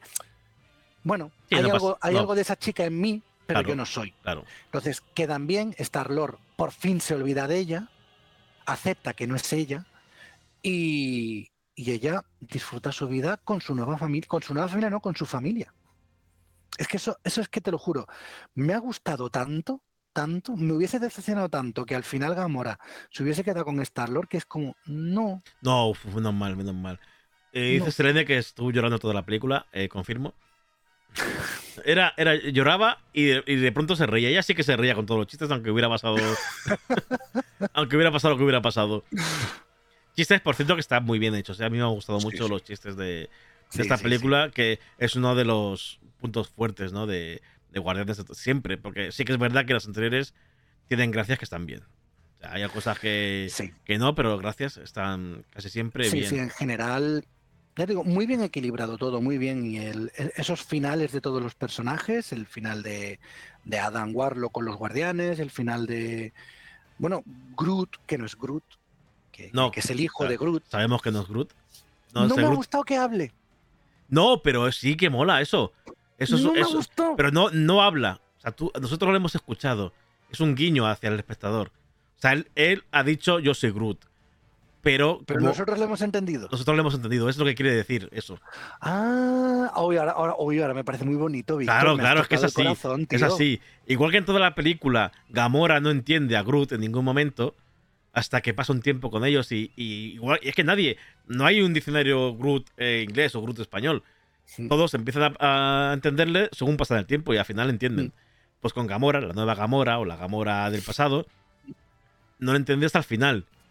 Y, ello, y justamente cuando dice os quiero amigos, es porque que es un guiño al espectador diciendo que ahora tú también entiendes a Groot. Vale, vale. Pues ahora, ahora, ahora mira, Es, lo poco que no me gustaba de la película ya has hecho que me guste. es que es así, yo lo veo así por lo menos, y creo que es así. Me, gusta. Y No, aunque de no hecho, lo sea, me Creo- gusta creo- que lo sea así. de hecho, creo que lo dice James Gunn en un tweet, lo dijo o algo así. Confirmó que era efectivamente que entendimos a Groot, no porque Groot hable, sino porque era eso, el guiño al espectador para decir, ahora tú que has pasado tanto tiempo con nosotros, al final de las tres películas que yo he hecho, vas a entender lo que te dice Groot por primera vez.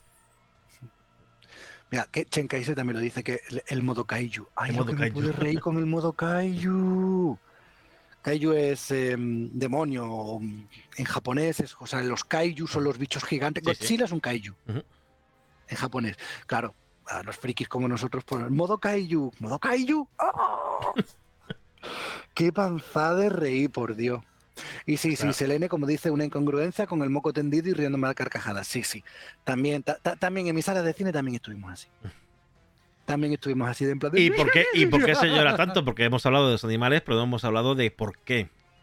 ¿Por qué? Porque James Gunn ha sido tan, tan valiente al- y a la vez tan mm, maldito o, mal, o malnacido, en buenas palabras, de presentarnos a tres grandes personajes, tres animales, que Sí. están recluidos, ¿no? Tres experimentos del alto evolucionador, que experimenta con ellos el- al momento que experimenta con Rocket, ¿no? Porque la película final es la historia de Rocket. La historia de cómo Rocket es así, tal cual. Eh, y nos cuenta en muy pocas pinceladas, en muy pocas escenas, nos hace que nos caiga bien, aparte de porque son animales, porque están muy bien es- es- es- escritos esas tres partes. Eh, hola, a, a ver, Amatista Mágica, buenas noches. Me encantó la película y me gusta mucho escucharos. Pues nada, muchas gracias, hombre. Primera intervención en el chat. Eh, ya no sé qué estaba hablando. Ah, de, las, de los Las pinceladas que dio con esos tres personajes Porque que están junto a Rocket. Son escenas, son flashbacks, ¿no? De Rocket, que recuerda cómo estaba en la jaula con esos tres amigos, porque al final la palabra amigos, cómo eran números, pasan de ser números a ser, a ponerse ellos mismos nombres, de tener esperanzas, de, de tener, eh, bueno, pues ganas de salir, ganas de divertirse, ganas de, de ser, a- de, de pasarlo bien con los amigos, y cómo de repente, aunque es verdad que te lo ves venir, pero no quieres mm, que No, ocurra yo, todo el tiempo diciendo, por favor, no, por que no favor, ocurra, que no ocurra, aunque sí tienes, de la película dices, va a pasar, va a pasar, va a pasar. Y efectivamente, cuando ya le dicen a Rocket que no va a irse al. Bueno, porque el alto evolucionador está creando una copia de la Tierra con, pues, con animales convertidos en como personas, ¿no? Sí, con, con seres animales evolucionados hasta su máxima exponencia, intentando que sea la sociedad perfecta. Eso es. Él está buscando la sociedad perfecta, que no lo consigue. Spoiler grande, que ya estamos hablando de spoilers. Pero, bueno, pues eh, al final, eh, cuando le dicen que ellos no van a ir al nuevo mundo porque solo son experimentos, son pruebas para eh, llegar a la sociedad perfecta que dice Manu, o que decía el alto evolucionador, le dice que ellos no van a ir y además que van a matarlos por la mañana, van a incinerarlos. Rocket estaba creando, se ve como de vez en cuando cuando Rocket sale con el alto evolucionador va cogiendo piezas, no sabemos por qué, pero va cogiendo piezas, y lo que está haciendo Rocket, que es un personaje muy listo, lo que está haciendo es eh, creando Una una llave. una llave para salir de la jaula donde están. Al final lo consigue, crea la llave, funciona. ¿Qué pasa? Que sale con. abre las jaulas, las dos jaulas, porque están en dos jaulas. Y claro, el alto evolucionador aparece por ahí, sabía que iba a hacer eso. Y de un disparo seco se carga a uno de ellos. Y es cuando. mm, Bueno, pues la- las lágrimas de los espectadores y, y el drama viene. Viene el drama porque es una escena. Son tres personajes que han durado en pantalla 10 minutos. Si llega, si llega a En 10 total, minutos. Y si llega, yo creo que no. y con pero- solo 10 minutos nos han, nos han enamorado, nos han querido. Y son personajes muy bien presentados, muy bien hechos. Que empatizan con el espectador y, y llegas a quererlos. Y se los cargan en 10 minutos de una forma cruel. Tal. Y es lo que tú decías, es el mensaje. Porque al final eh, el alto evolucionador y sus secuaces tratan fatal a los animales. eh, solo son experimentos, como eh, pasa realmente en el Son mundo. números, son, Claro. no importan sus sentimientos y claro, es que encima aquí se da, se da una situación peor y es que no solamente son animales que ya de por sí tienen sentimientos, es que el alto evolucionador los ha convertido en especies evolucionadas con Claro. sentimientos al nivel de los humanos, con lo cual todavía es peor. O sea, si, si, ya- si ya mi bichito de aquí atrás, mi perro que tengo aquí atrás ya tiene sentimientos, encima el, el tender la comprensión humana y, y ver lo que le están haciendo es devastador. Es devastador. El momento en el que se enteran de que los van a matar, es que a mí se me estaban poniendo todos los pelos y, to- y todo se me estaba revolviendo el estómago. Claro. Que encima, encima, eh, el alto evolucionador mata solo a uno, a Laila, que es la, como la líder, ¿no? De, de grupo. O la más. Mm. La que, la que une, sí, la mamá, sí, efectivamente, la madre de, de todos ellos. Pero es que el resto muere porque Rocket le entra un ataque de rabia, obviamente. Por haber matado a esa. Porque ha matado a, a su amiga. Eh, va contra el alto evolucionador. Le hace las cicatrices, ¿no? Le, le destroza la cara directamente. Aparecen dos de esos secuaces. Y a la hora de disparar para defenderse. eh, los secuaces, en vez de matar a Rocket, matan. sin- no, no creo que queriendo, pero bueno, disparan hacia allá. Y estaban por delante. Se lleva por delante a los dos amigos que quedaban en la jaula también. Así que Sí, bueno. sí, es. Esa escena no tiene sangre, porque no tiene sangre. No, pues no, me fijé, no hay sangre. Pero es dura, es muy dura, sobre todo porque se ven los cadáveres allí de los, de Claro, los o animales. sea, es cruda, es dura porque no te imaginas, lo ves. O sea, aparte de imaginártelo, lo ves. Lo Es- ves, Escena lo ves. oscura, los animales que, que muy bien. O sea, obviamente son animales. Encima, encima los animales mutilados, porque, Claro, era- que porque son- el conejo le habían puesto unas patas de araña de mecánicas, Ah. una boca de metal, la morsa también tenía unas ruedas, a la otra le habían quitado las piernas, las patas sí tenían patas de metal. Ujú. O sea, es. Sí, sí, sí, son experimentos chungos, de hecho. eh, o sea, tú estás viendo todo el tiempo la crueldad del alto evolucionador. Por eso, por eso le coges tanto odio, porque dices, pero. O sea, hijo de tu puñetera madre. Ya no solamente cuando estás en escena, es que cuando no estás, te cojo asco. Sí, sí, sí, sí. Y eso lo hace muy bien. Y, y, y, y todavía no hemos hablado de uno de los mejores personajes. A La ver, perra mala. la perra mala, ¿verdad? La perra mala, lo que yo me he reído con la perra mala. Los rusos me enviaron a la galaxia, al espacio, sabiendo que no volvería. Pero ¿sabes lo que nunca me llamaron? Perra mala. Está toda la película con el perro, lo de perra mala. Ay, por favor, qué bueno lo que yo me Sí. pude reír con la perra Esa, mala. bueno, ya la, ya la vimos en el especial de, de Guardianes de la Galaxia en Navidad. Muy divertido el personaje. Y Además, no sé si es hecha por ordenador. Aparte sí, hay partes que sí, yo creo, pero no Hay siempre. partes que son muy claras. No Sí. sé, no sé. No sé qué, qué puntos, por ejemplo, eh, sé que Disney está teniendo mucho cuidado con estas cosas, por ejemplo, las escenas chungas, ¿no? Escenas estáticas sí, y por ejemplo en Hawkeye, la serie de Hawkeye, el perro existe. Sí, sí, el perro es- es real. Sí, eh, creo que dijeron que solamente, realmente solamente salen dos o tres escenas y no tiene el ojo mal. Se lo hicieron Claro. todo por ordenador. O sea, no es un perro mutilado que coge. No, no, es un perro sano al que le pusieron la cicatriz. Claro, Entonces exacto. aquí yo creo que es lo mismo. Es un Sí, perro que el perro- tres creo- o cuatro escenas. Creo que he visto fotos del perro en el, en el set de rodaje, pero no es no, no lo usan para hacer cosas chungas. Ahí tiene- No, las escenas más de acción. que es, además, eh, afortunadamente, la perra no hace demasiado tampoco de acción. No, no, no. con- por lo menos cuerpo con Como es telequinética, Claro, no, eso, no le hace eso. falta moverse mucho. Eso, eso, eso. Pero aún Es así, así, no es siempre, no siempre apare- no, es, a veces es digital. No siempre es Sí, sí, sí, se nota, se nota. Mm. Pero, pero, ay, de verdad, o sea, mira que sale poco. Y lo que yo me reí del cariño que le he cogido ya a ese personaje es como Drax, este, este golpe a Drax y a Mantis le he cogido tanto cariño, pero Sí. tanto. En ¿Tanto? Drax, eh, en, en Guardianes 2, Drax me pareció, como dicen en esta película, un tonto.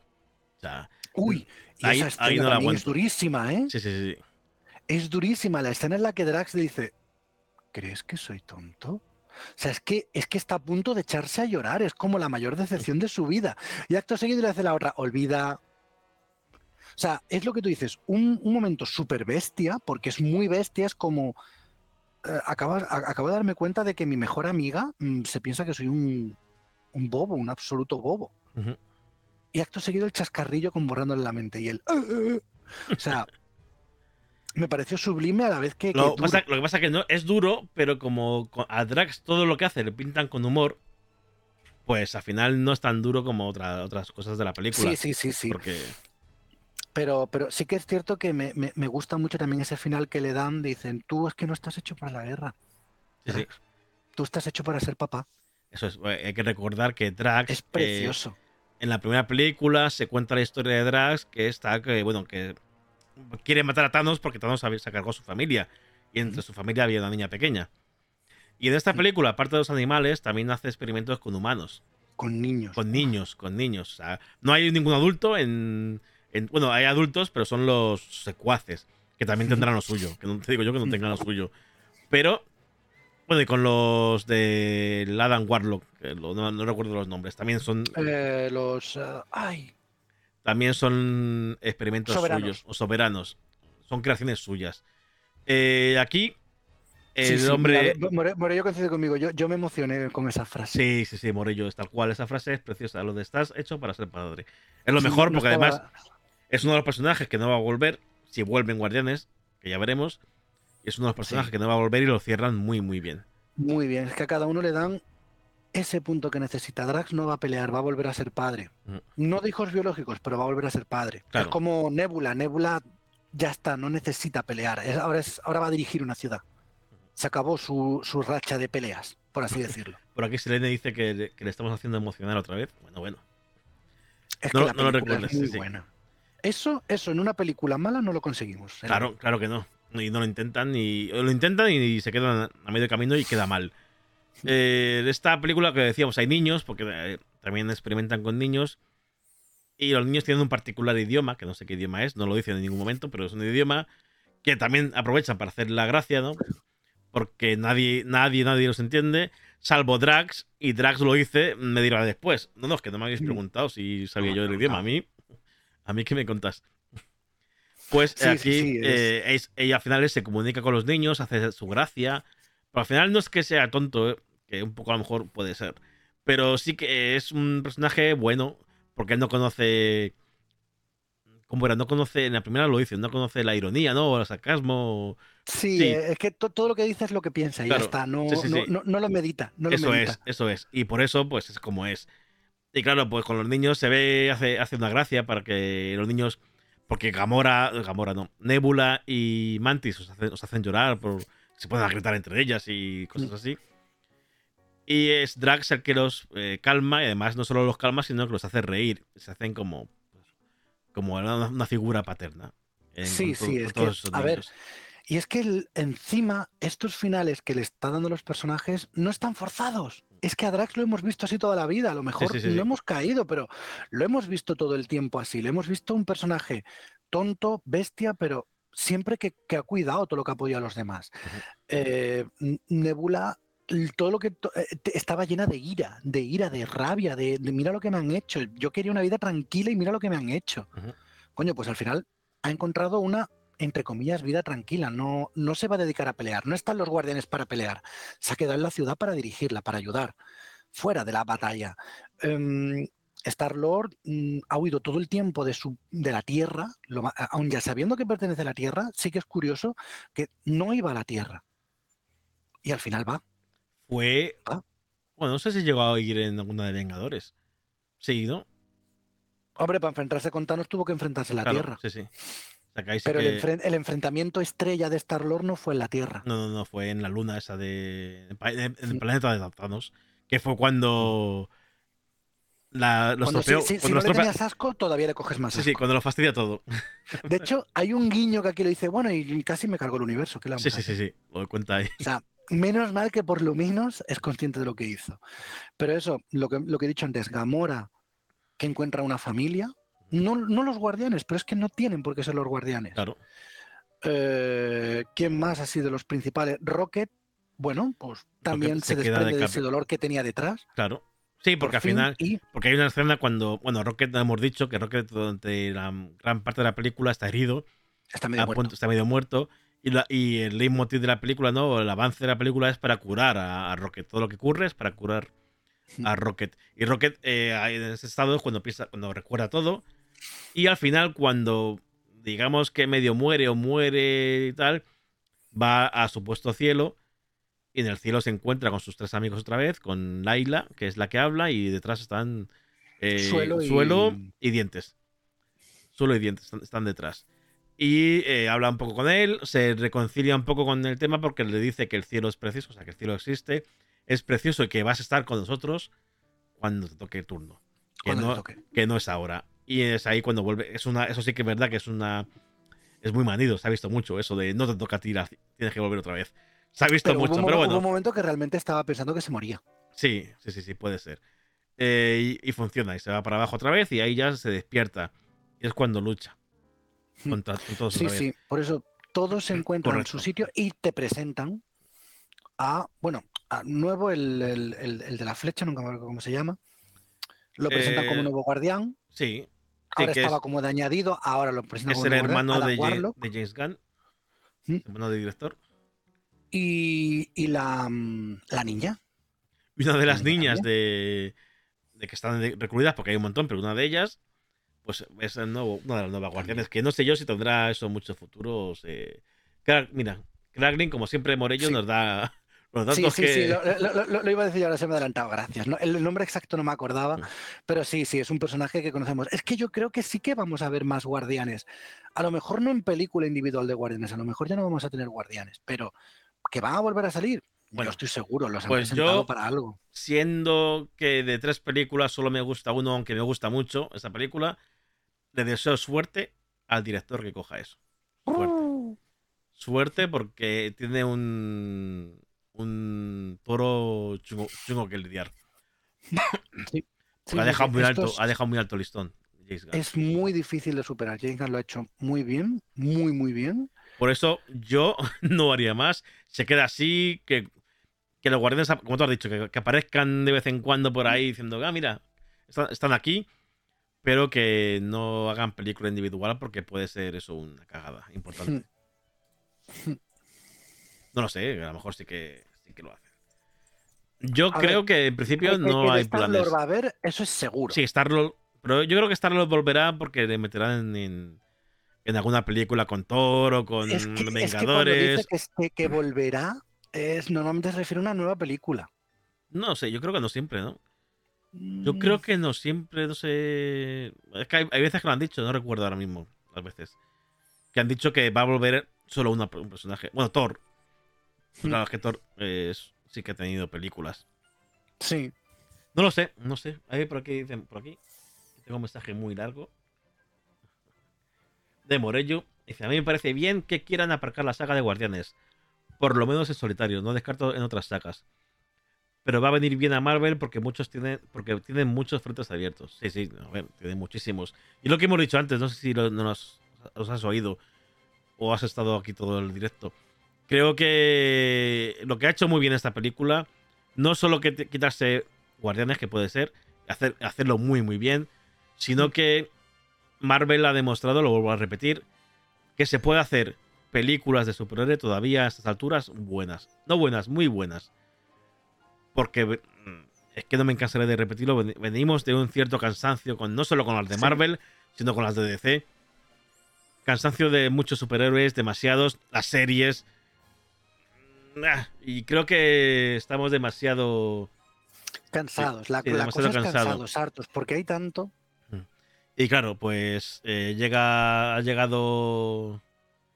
Siri me está escuchando. Siri, ya sé que me está escuchando Siri. Está ahí detrás. No sé por qué dice eso. Selene. Eh, que eso, que había mucho cansancio. Que, y me da esperanzas en que si un director de verdad, un director no de estudio, porque el problema es que tenemos que, que Marvel hace películas a cholón y todas son películas eh, sin alma. No, no quiero decir que no estén bien, no quiero decir que no molen, pero no, no hay un director que les ponga su pronta, su forma de rodar. Son todas como películas, tienes que hacer esto, esto, esto, lo vas a hacer tú, pero tienes que hacerlo esto. En- que, que aparezca no sé quién de otra película, son mandados, no son películas de, de Sí, autor. de hecho, Intentaron hacerlo un poquito con, con la de Strange 2, pero tampoco resultó. mm, Está bien, pero no, No, pero no resultó tanto. Porque lo, lo estaban diciendo y el, y el propio Kevin Feige lo dijo que, que- que- que, ah, se iba a acabar esto porque Disney había impuesto demasiadas normas y habían corsetado demasiado toda la saga, lo mismo que había hecho con Star Wars.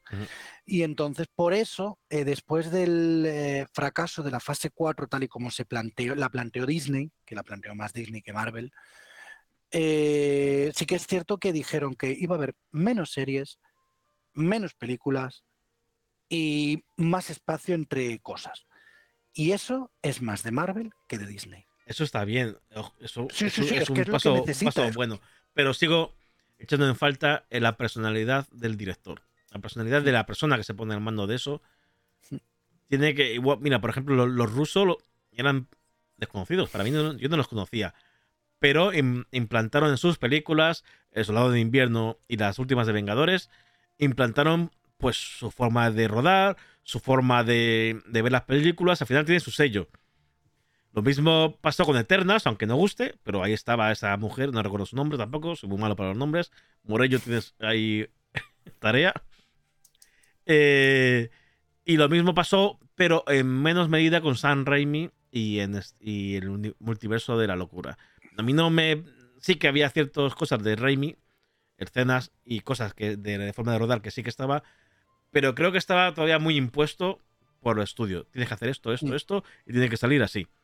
Porque no solo era era Strange, era Bruja Escarlata, y tenía que pasar esto para que continuaran las siguientes películas. Mm. Bueno, eh, James Gunn no ha tenido ese. No, porque Ese es una película que ha estado desvinculada problema. de todo. Claro, entonces ha hecho lo que le ha salido de las narices. Ahí me pillas, ese Morello, vaya. Morello sin saberlo. Se me ha quedado un mito. Es lunes por Bueno. la noche, Víctor. Yo creo que no le podemos pedir más tampoco a Morello. No, no, no, no, para nada, para nada. Bueno, pues eso que decía, que creo que los directores. Y es lo que me falta, lo que me va a faltar, a no ser que, que, bueno, que hay- haya un vuelco y cojan directores. No tiene que ser un Spielberg, por supuesto, ni nadie, nadie de 8, porque además Spielberg. No, no tiene por qué funcionar un Spielberg en estas películas. Claro. Tampoco. Pero bueno, un director que tenga su personalidad, que no sea solo un mandado de, de un tío. Te pongo aquí porque tienes que hacer en principio que aparezca, aparezca Iron Man. Bueno, Iron Man ya no. Que aparezca eh, Sí, Strange, luego tiene que aparecer Spider-Man y luego no sé quién y tiene que pasar esto del final y ya está. So- dedícate a hacer eso. Y que Sí. los actores no se lleven mal y que los actores más o menos pues funcionen. Y ya está.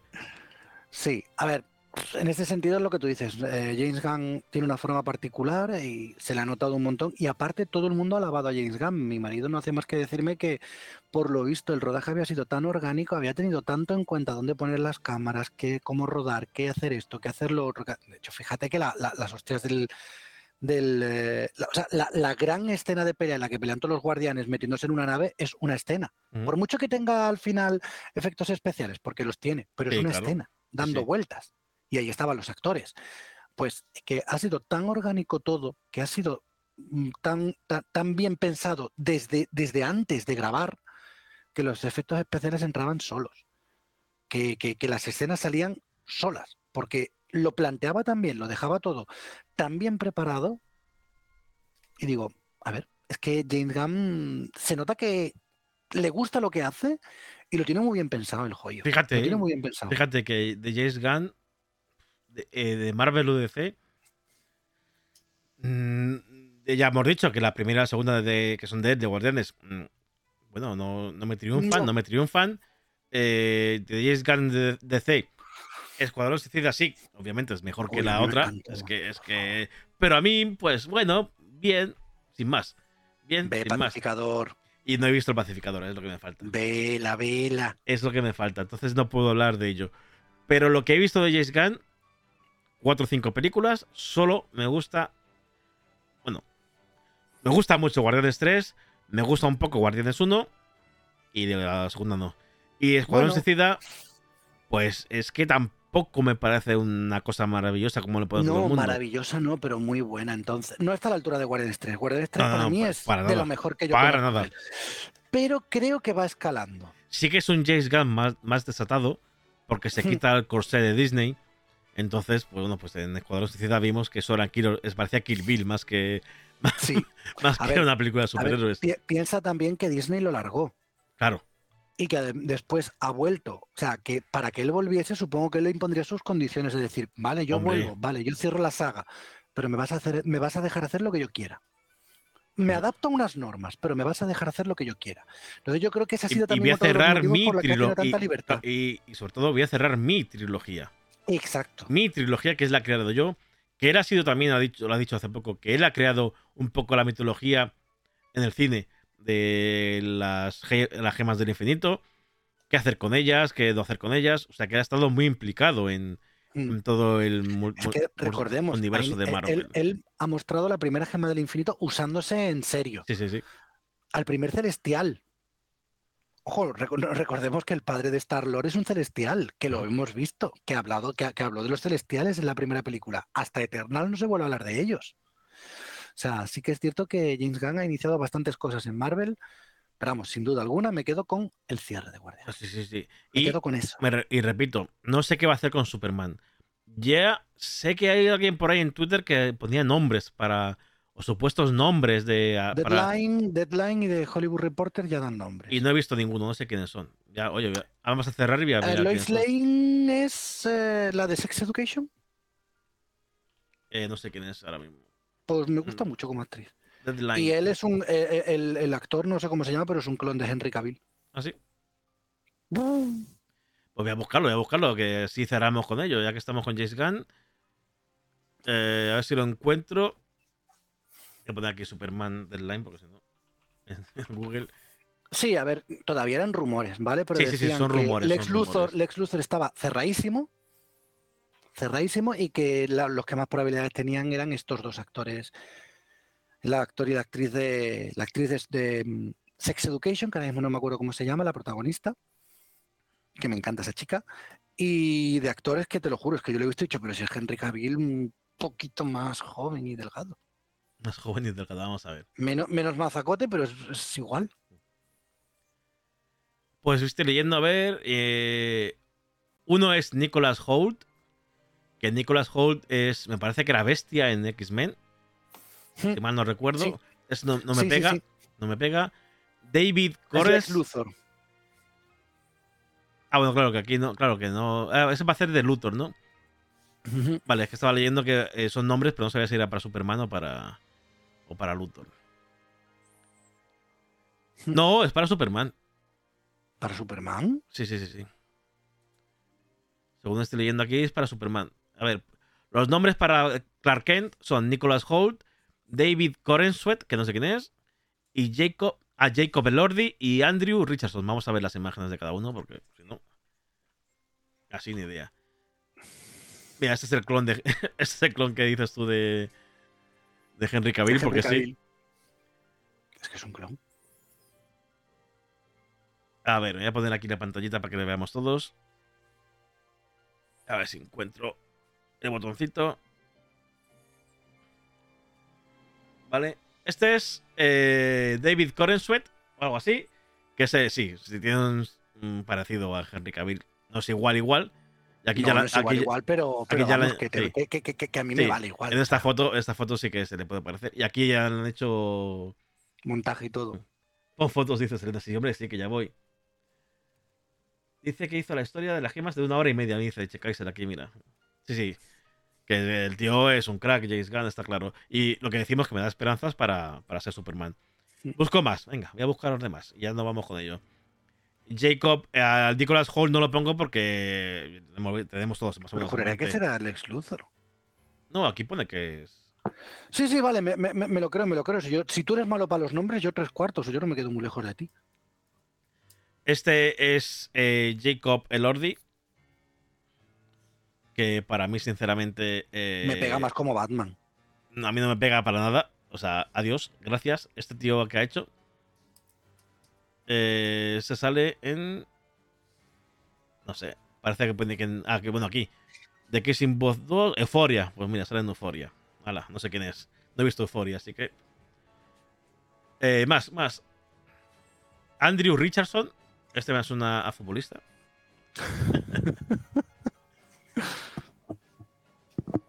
Mira, por aquí. Sí, ¿sabe quién es? Por aquí dice que sabe quién es Selene. Andrew Richardson, mira, no es futbolista, pero es tenista. Porque me sale un tenista y no creo que sea este. Actor. Vale, ahora. Eh, uf, este no sé quién es, lo pongo aquí. Andrew Richardson, ni idea. Tampoco ni idea. Pero vamos, Me quedo con el primero, eh, me quedo con el primero. con el clon de. de- Sí, sí, sí, sí. hombre, sí. Hombre, que a lo mejor luego. A lo mejor luego si nos ponemos en plan. Y lo vemos en la película ya con el traje y tal, y ahí maquillado, dices, bueno. Pero de momento. Me quedo con el tipo de. Con el primero, que es. ¿Ves? David Nicolás como Lex Luthor. Por eso digo, digo, yo es que creo que Nicolás Hoult era el Lex Luthor, el que, el que iban a decir como Lex Luthor. Aquí no, aquí si bien Gunn acaba de comenzar en ver las cintas en, la de, en los pases de prensa de Warren 3, eh, algunos de los nombres en la mezcla para Kent incluyen a Nicholas Holt, David, a lo mejor están equivocados aquí. O a lo mejor se refieren en alguno de los nombres para la película de Clark Kent, o no sé. Pero es que yo juraría que, que era, que era la, la única opción que barajaba James Gunn para Lex Luthor. Según las palabras de Deadline o de The Hollywood Reporter, no me acuerdo cuál fue. Sí, sería Holly- Hollywood Reporter. Pero vamos, la que sí que me pega mucho con los Lois Lane es la de Sex Vamos, Education. voy a buscarla, voy a buscarla. Es Emma McKay, ¿no? Esa me pega muchísimo. Muchísimo, Sí. porque es, es que es Lois Lane. La veo muy bien. Sí, como Lo- Lois eh, Lane. no está puesto en la pantalla, ¿no? Esta, es Emma McKay. Yo la conozco sobre todo de Sex Education, pero es que mm, Ah, mira, Sí. sale, sale Muerte del Nilo, claro. Esta foto creo que es de Muerte del Nilo, ¿no? Sí. Es una. Ah, y Barbie también va a salir. Sí, esta puede ser Lois Lane. Esta sí me encaja. Es- me encaja más que.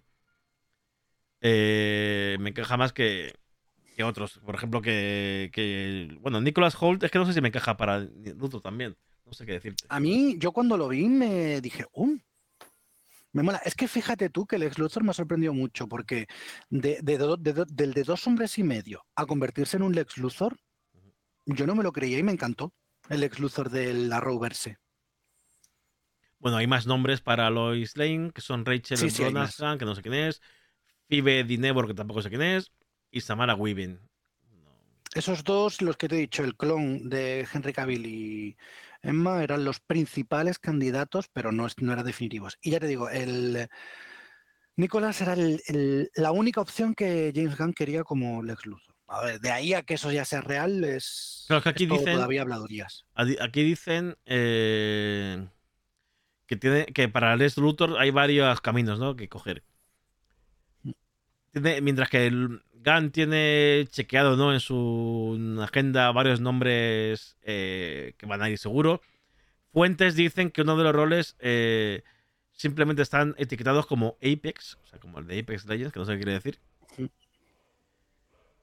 Y que podría ser, bueno, no sé si esto es más por el actor o directamente por el- la historia que va a contar en la película. Apex Les Luthor, no sé qué es. A lo mejor es una, una versión del, del villano, no lo sé, de Luthor. Mm. No tengo ni idea. Aquí te digo que eh, no, no dan nombre, no dan nombre de Luthor en Deadline. Y si quiere ponen como, como para Clark Kent. Sí, para Clark Bueno. Kent. No sé, bueno. Lo veremos, lo veremos al final. Cuando se anuncie oficialmente lo sabremos y diremos... No te digo, que a mí el primer tipo que hemos puesto en fotos sí que me, pega para Sí. Superman, el resto no tanto. Eh, ver, no, no, creo que tarde mucho porque la película se estrena en 2025. Si se estrena en tiene- 2025 tiene que empezar a rodarse en breve. tiene que o empezar sea, a rodarse ya. Aunque la huelga, que mira, no hemos hablado de la huelga de guionistas que al final se ha hecho o se está Se haciendo. ha hecho, es verdad. Y así que yo no sé. Bueno, no, pero mm, no va a afectar porque esto lo ha escrito el propio James Gunn. Y ya estaba escrito según él. No, no, pero sí, sí afecta, sí afecta. Él ¿Ha dijo que se afectaría porque el guion de una película o el guion de una serie No, es dinámico. es a las correcciones, ¿no? O sea, a las correcciones Exacto, y que, las que- historias. que- que se van cambiando porque incluso tú puedes ver durante una película, durante el rodaje, que esto no encaja. Dices, fuera, guionistas, señores, cámbiame esto. Eh, y eso no va a poder hacer con la huelga de guionistas, con lo cual está todo parado. Claro. Sí, me lo creo, me lo creo. Pues nada, espero que, que todo se termine. ¿No ha, ¿No ha habido ya un acuerdo? ¿Puede ser? ¿O lo he soñado? Yo no Ah, no. Era la huelga de, de, de los ju- de aquí de España de, de la justicia. de los jueces. Los jueces, sí. sí, sí. No, no, pues no, allí no hay nada. Pues nada, con esto llegamos al final de- del día de hoy. Muy mamolado otra vez, ¿no? Hemos hablado de Nintendo que sabe hacer las cosas bien, otros no tanto. Y un poquito de nuestras impresiones de, Guardianes. de la Galaxia Volumen 3. Que hemos que- vuelto a coincidir, Víctor. Hemos vuelto a coincidir. Es verdad, hemos vuelto a y- coincidir. Y, y- y por una vez hemos vuelto a coincidir en que nos ha gustado mucho. Eso sí que es raro. Porque casi siempre que coincidimos es en plan de me o mal, Sí, sí, sí. pero en bien, No, no, en bien, en bien, sí, sí, sí, tal muy cual, ¿eh? poco, muy, Muy poco. poco. Es que esta, esta película yo creo que. Mira, fíjate, eh, la primera semana que fui a verla, como fui a verla también ayer, por tercera vez, había más espectadores ayer que el, el estreno. Lo que para mí, mi lectura es que el boca a boca de esta película está, está haciendo Está haciendo que vaya más gente en, en las semanas siguientes. Así que, oye, me alegro porque para mí, vuelvo a repetir, que creo que han entrado más, más espectadores ahora que nos vamos a ir, más viewers. Eh, para mí, eh, Guardianes 3 es top 5, Sí. si no top 3, de las películas de Marvel. Para mí, ¿eh? Totalmente de. Es que eh, por delante de todo. Ponme cualquier cosa que le voy a poner la tercera casi seguro. Y si me pongo un poco tonto, la pongo la primera sin problema alguno, ¿eh? Que pasa que los depende, del Vengadores... día, depende del día que me Depende levanto, la del pongo día, primera. Depende del día. Pero es verdad que está ahí los Vengadores, ¿no? El, el final de, de Infinity la, War es muy buena. claro, el final de la trama de la Gema del Infinito es muy bueno. O sea que al final, pues tampoco sé qué decir. Pero después de ellas, eh, hay dudas. Y podría estar entre las tres. Entre las tres primeras. Es que fácilmente, fácilmente, fácilmente. Yo creo que, que sí. Pues nada, mm, Manu, ha sido un placer como todos los lunes. Sí. Déjame mirar una cosita antes de despedirte del todo. Es rápido, ¿eh? Es que estoy aquí poniendo. Yo vuelvo, vuelvo Ahora, a ahora. repetir que, que en, en algún momento de la vida hablaremos de esto, que lo he podido probar. Ah, claro que sí, claro que sí. Podemos ahí pendiente para cuando se pueda. Final Fantasy XVI. Que Manu lo ha podido jugar. Así que cuando eso lo, lo decimos por Twitter y redes y. Y lo Y vemos, hablaremos. lo hablamos. Pues nada, chicos, chicas, ha sido un placer. Un lunes más, 11.52, casi dos horitas. Nos vemos el lunes que viene, si no antes. Hasta luego. Yes, I live lavish. Talk is cheap, except when I'm rapping. Give them all the blueprint, now they tryna dupe this. My shoes too big to fit in, stupid. Now I'm living ruthless. Super Eastwood Chris, I make moves, y'all making excuses. New Porsche, I don't gotta switch lanes. Got wrist, I don't need a restraint. Drop hits, even on a mixtape. Cal rip, you know I don't ever miss games. Tank so full, y'all running on empty. Y'all burn quick, I'm here for longevity. Still pull dimes even when I'm 70. On my grind, you think there was 10 of me? Heard you got a man, that's too bad. Yeah, back in the picture like, oh damn, who's that? Cause I got what you need. Hey, keep that shit low key. Whoa, don't tell all your friends. Why everybody want a piece? Whoa, Damn, look, I'm smooth, no crashing. vroom vroom, can't catch this. I'm smooth, no crashing. Vroom vroom, can't catch this, speed it up. All songs hard, no skips and no filler. Got a new girl like Schmidt and Nick Miller. Big like BBLs, I've been Rilla. I move heavyweight like Ben Stiller. Nah, I don't wanna meet your parents, parents. I ain't thinking about no marriage, marriage. That you wanna move where it's safe upstate. Tell her I ain't trying to live with no Karens, Karens. Back to back, but this is not the sequel. Masterpiece, I'm vicious with the easel. Action packed and faster than Vin Diesel. Gasoline, my tank is full of diesel. Whoa, heard your new track and it's last when muted. She love what I say, yeah, my pen getting cupid. Shoot for the stars like my name George Lucas. Last name Price and I'm living up to it. Heard you got a man, that's too bad. Back in the picture like, oh damn, who's that?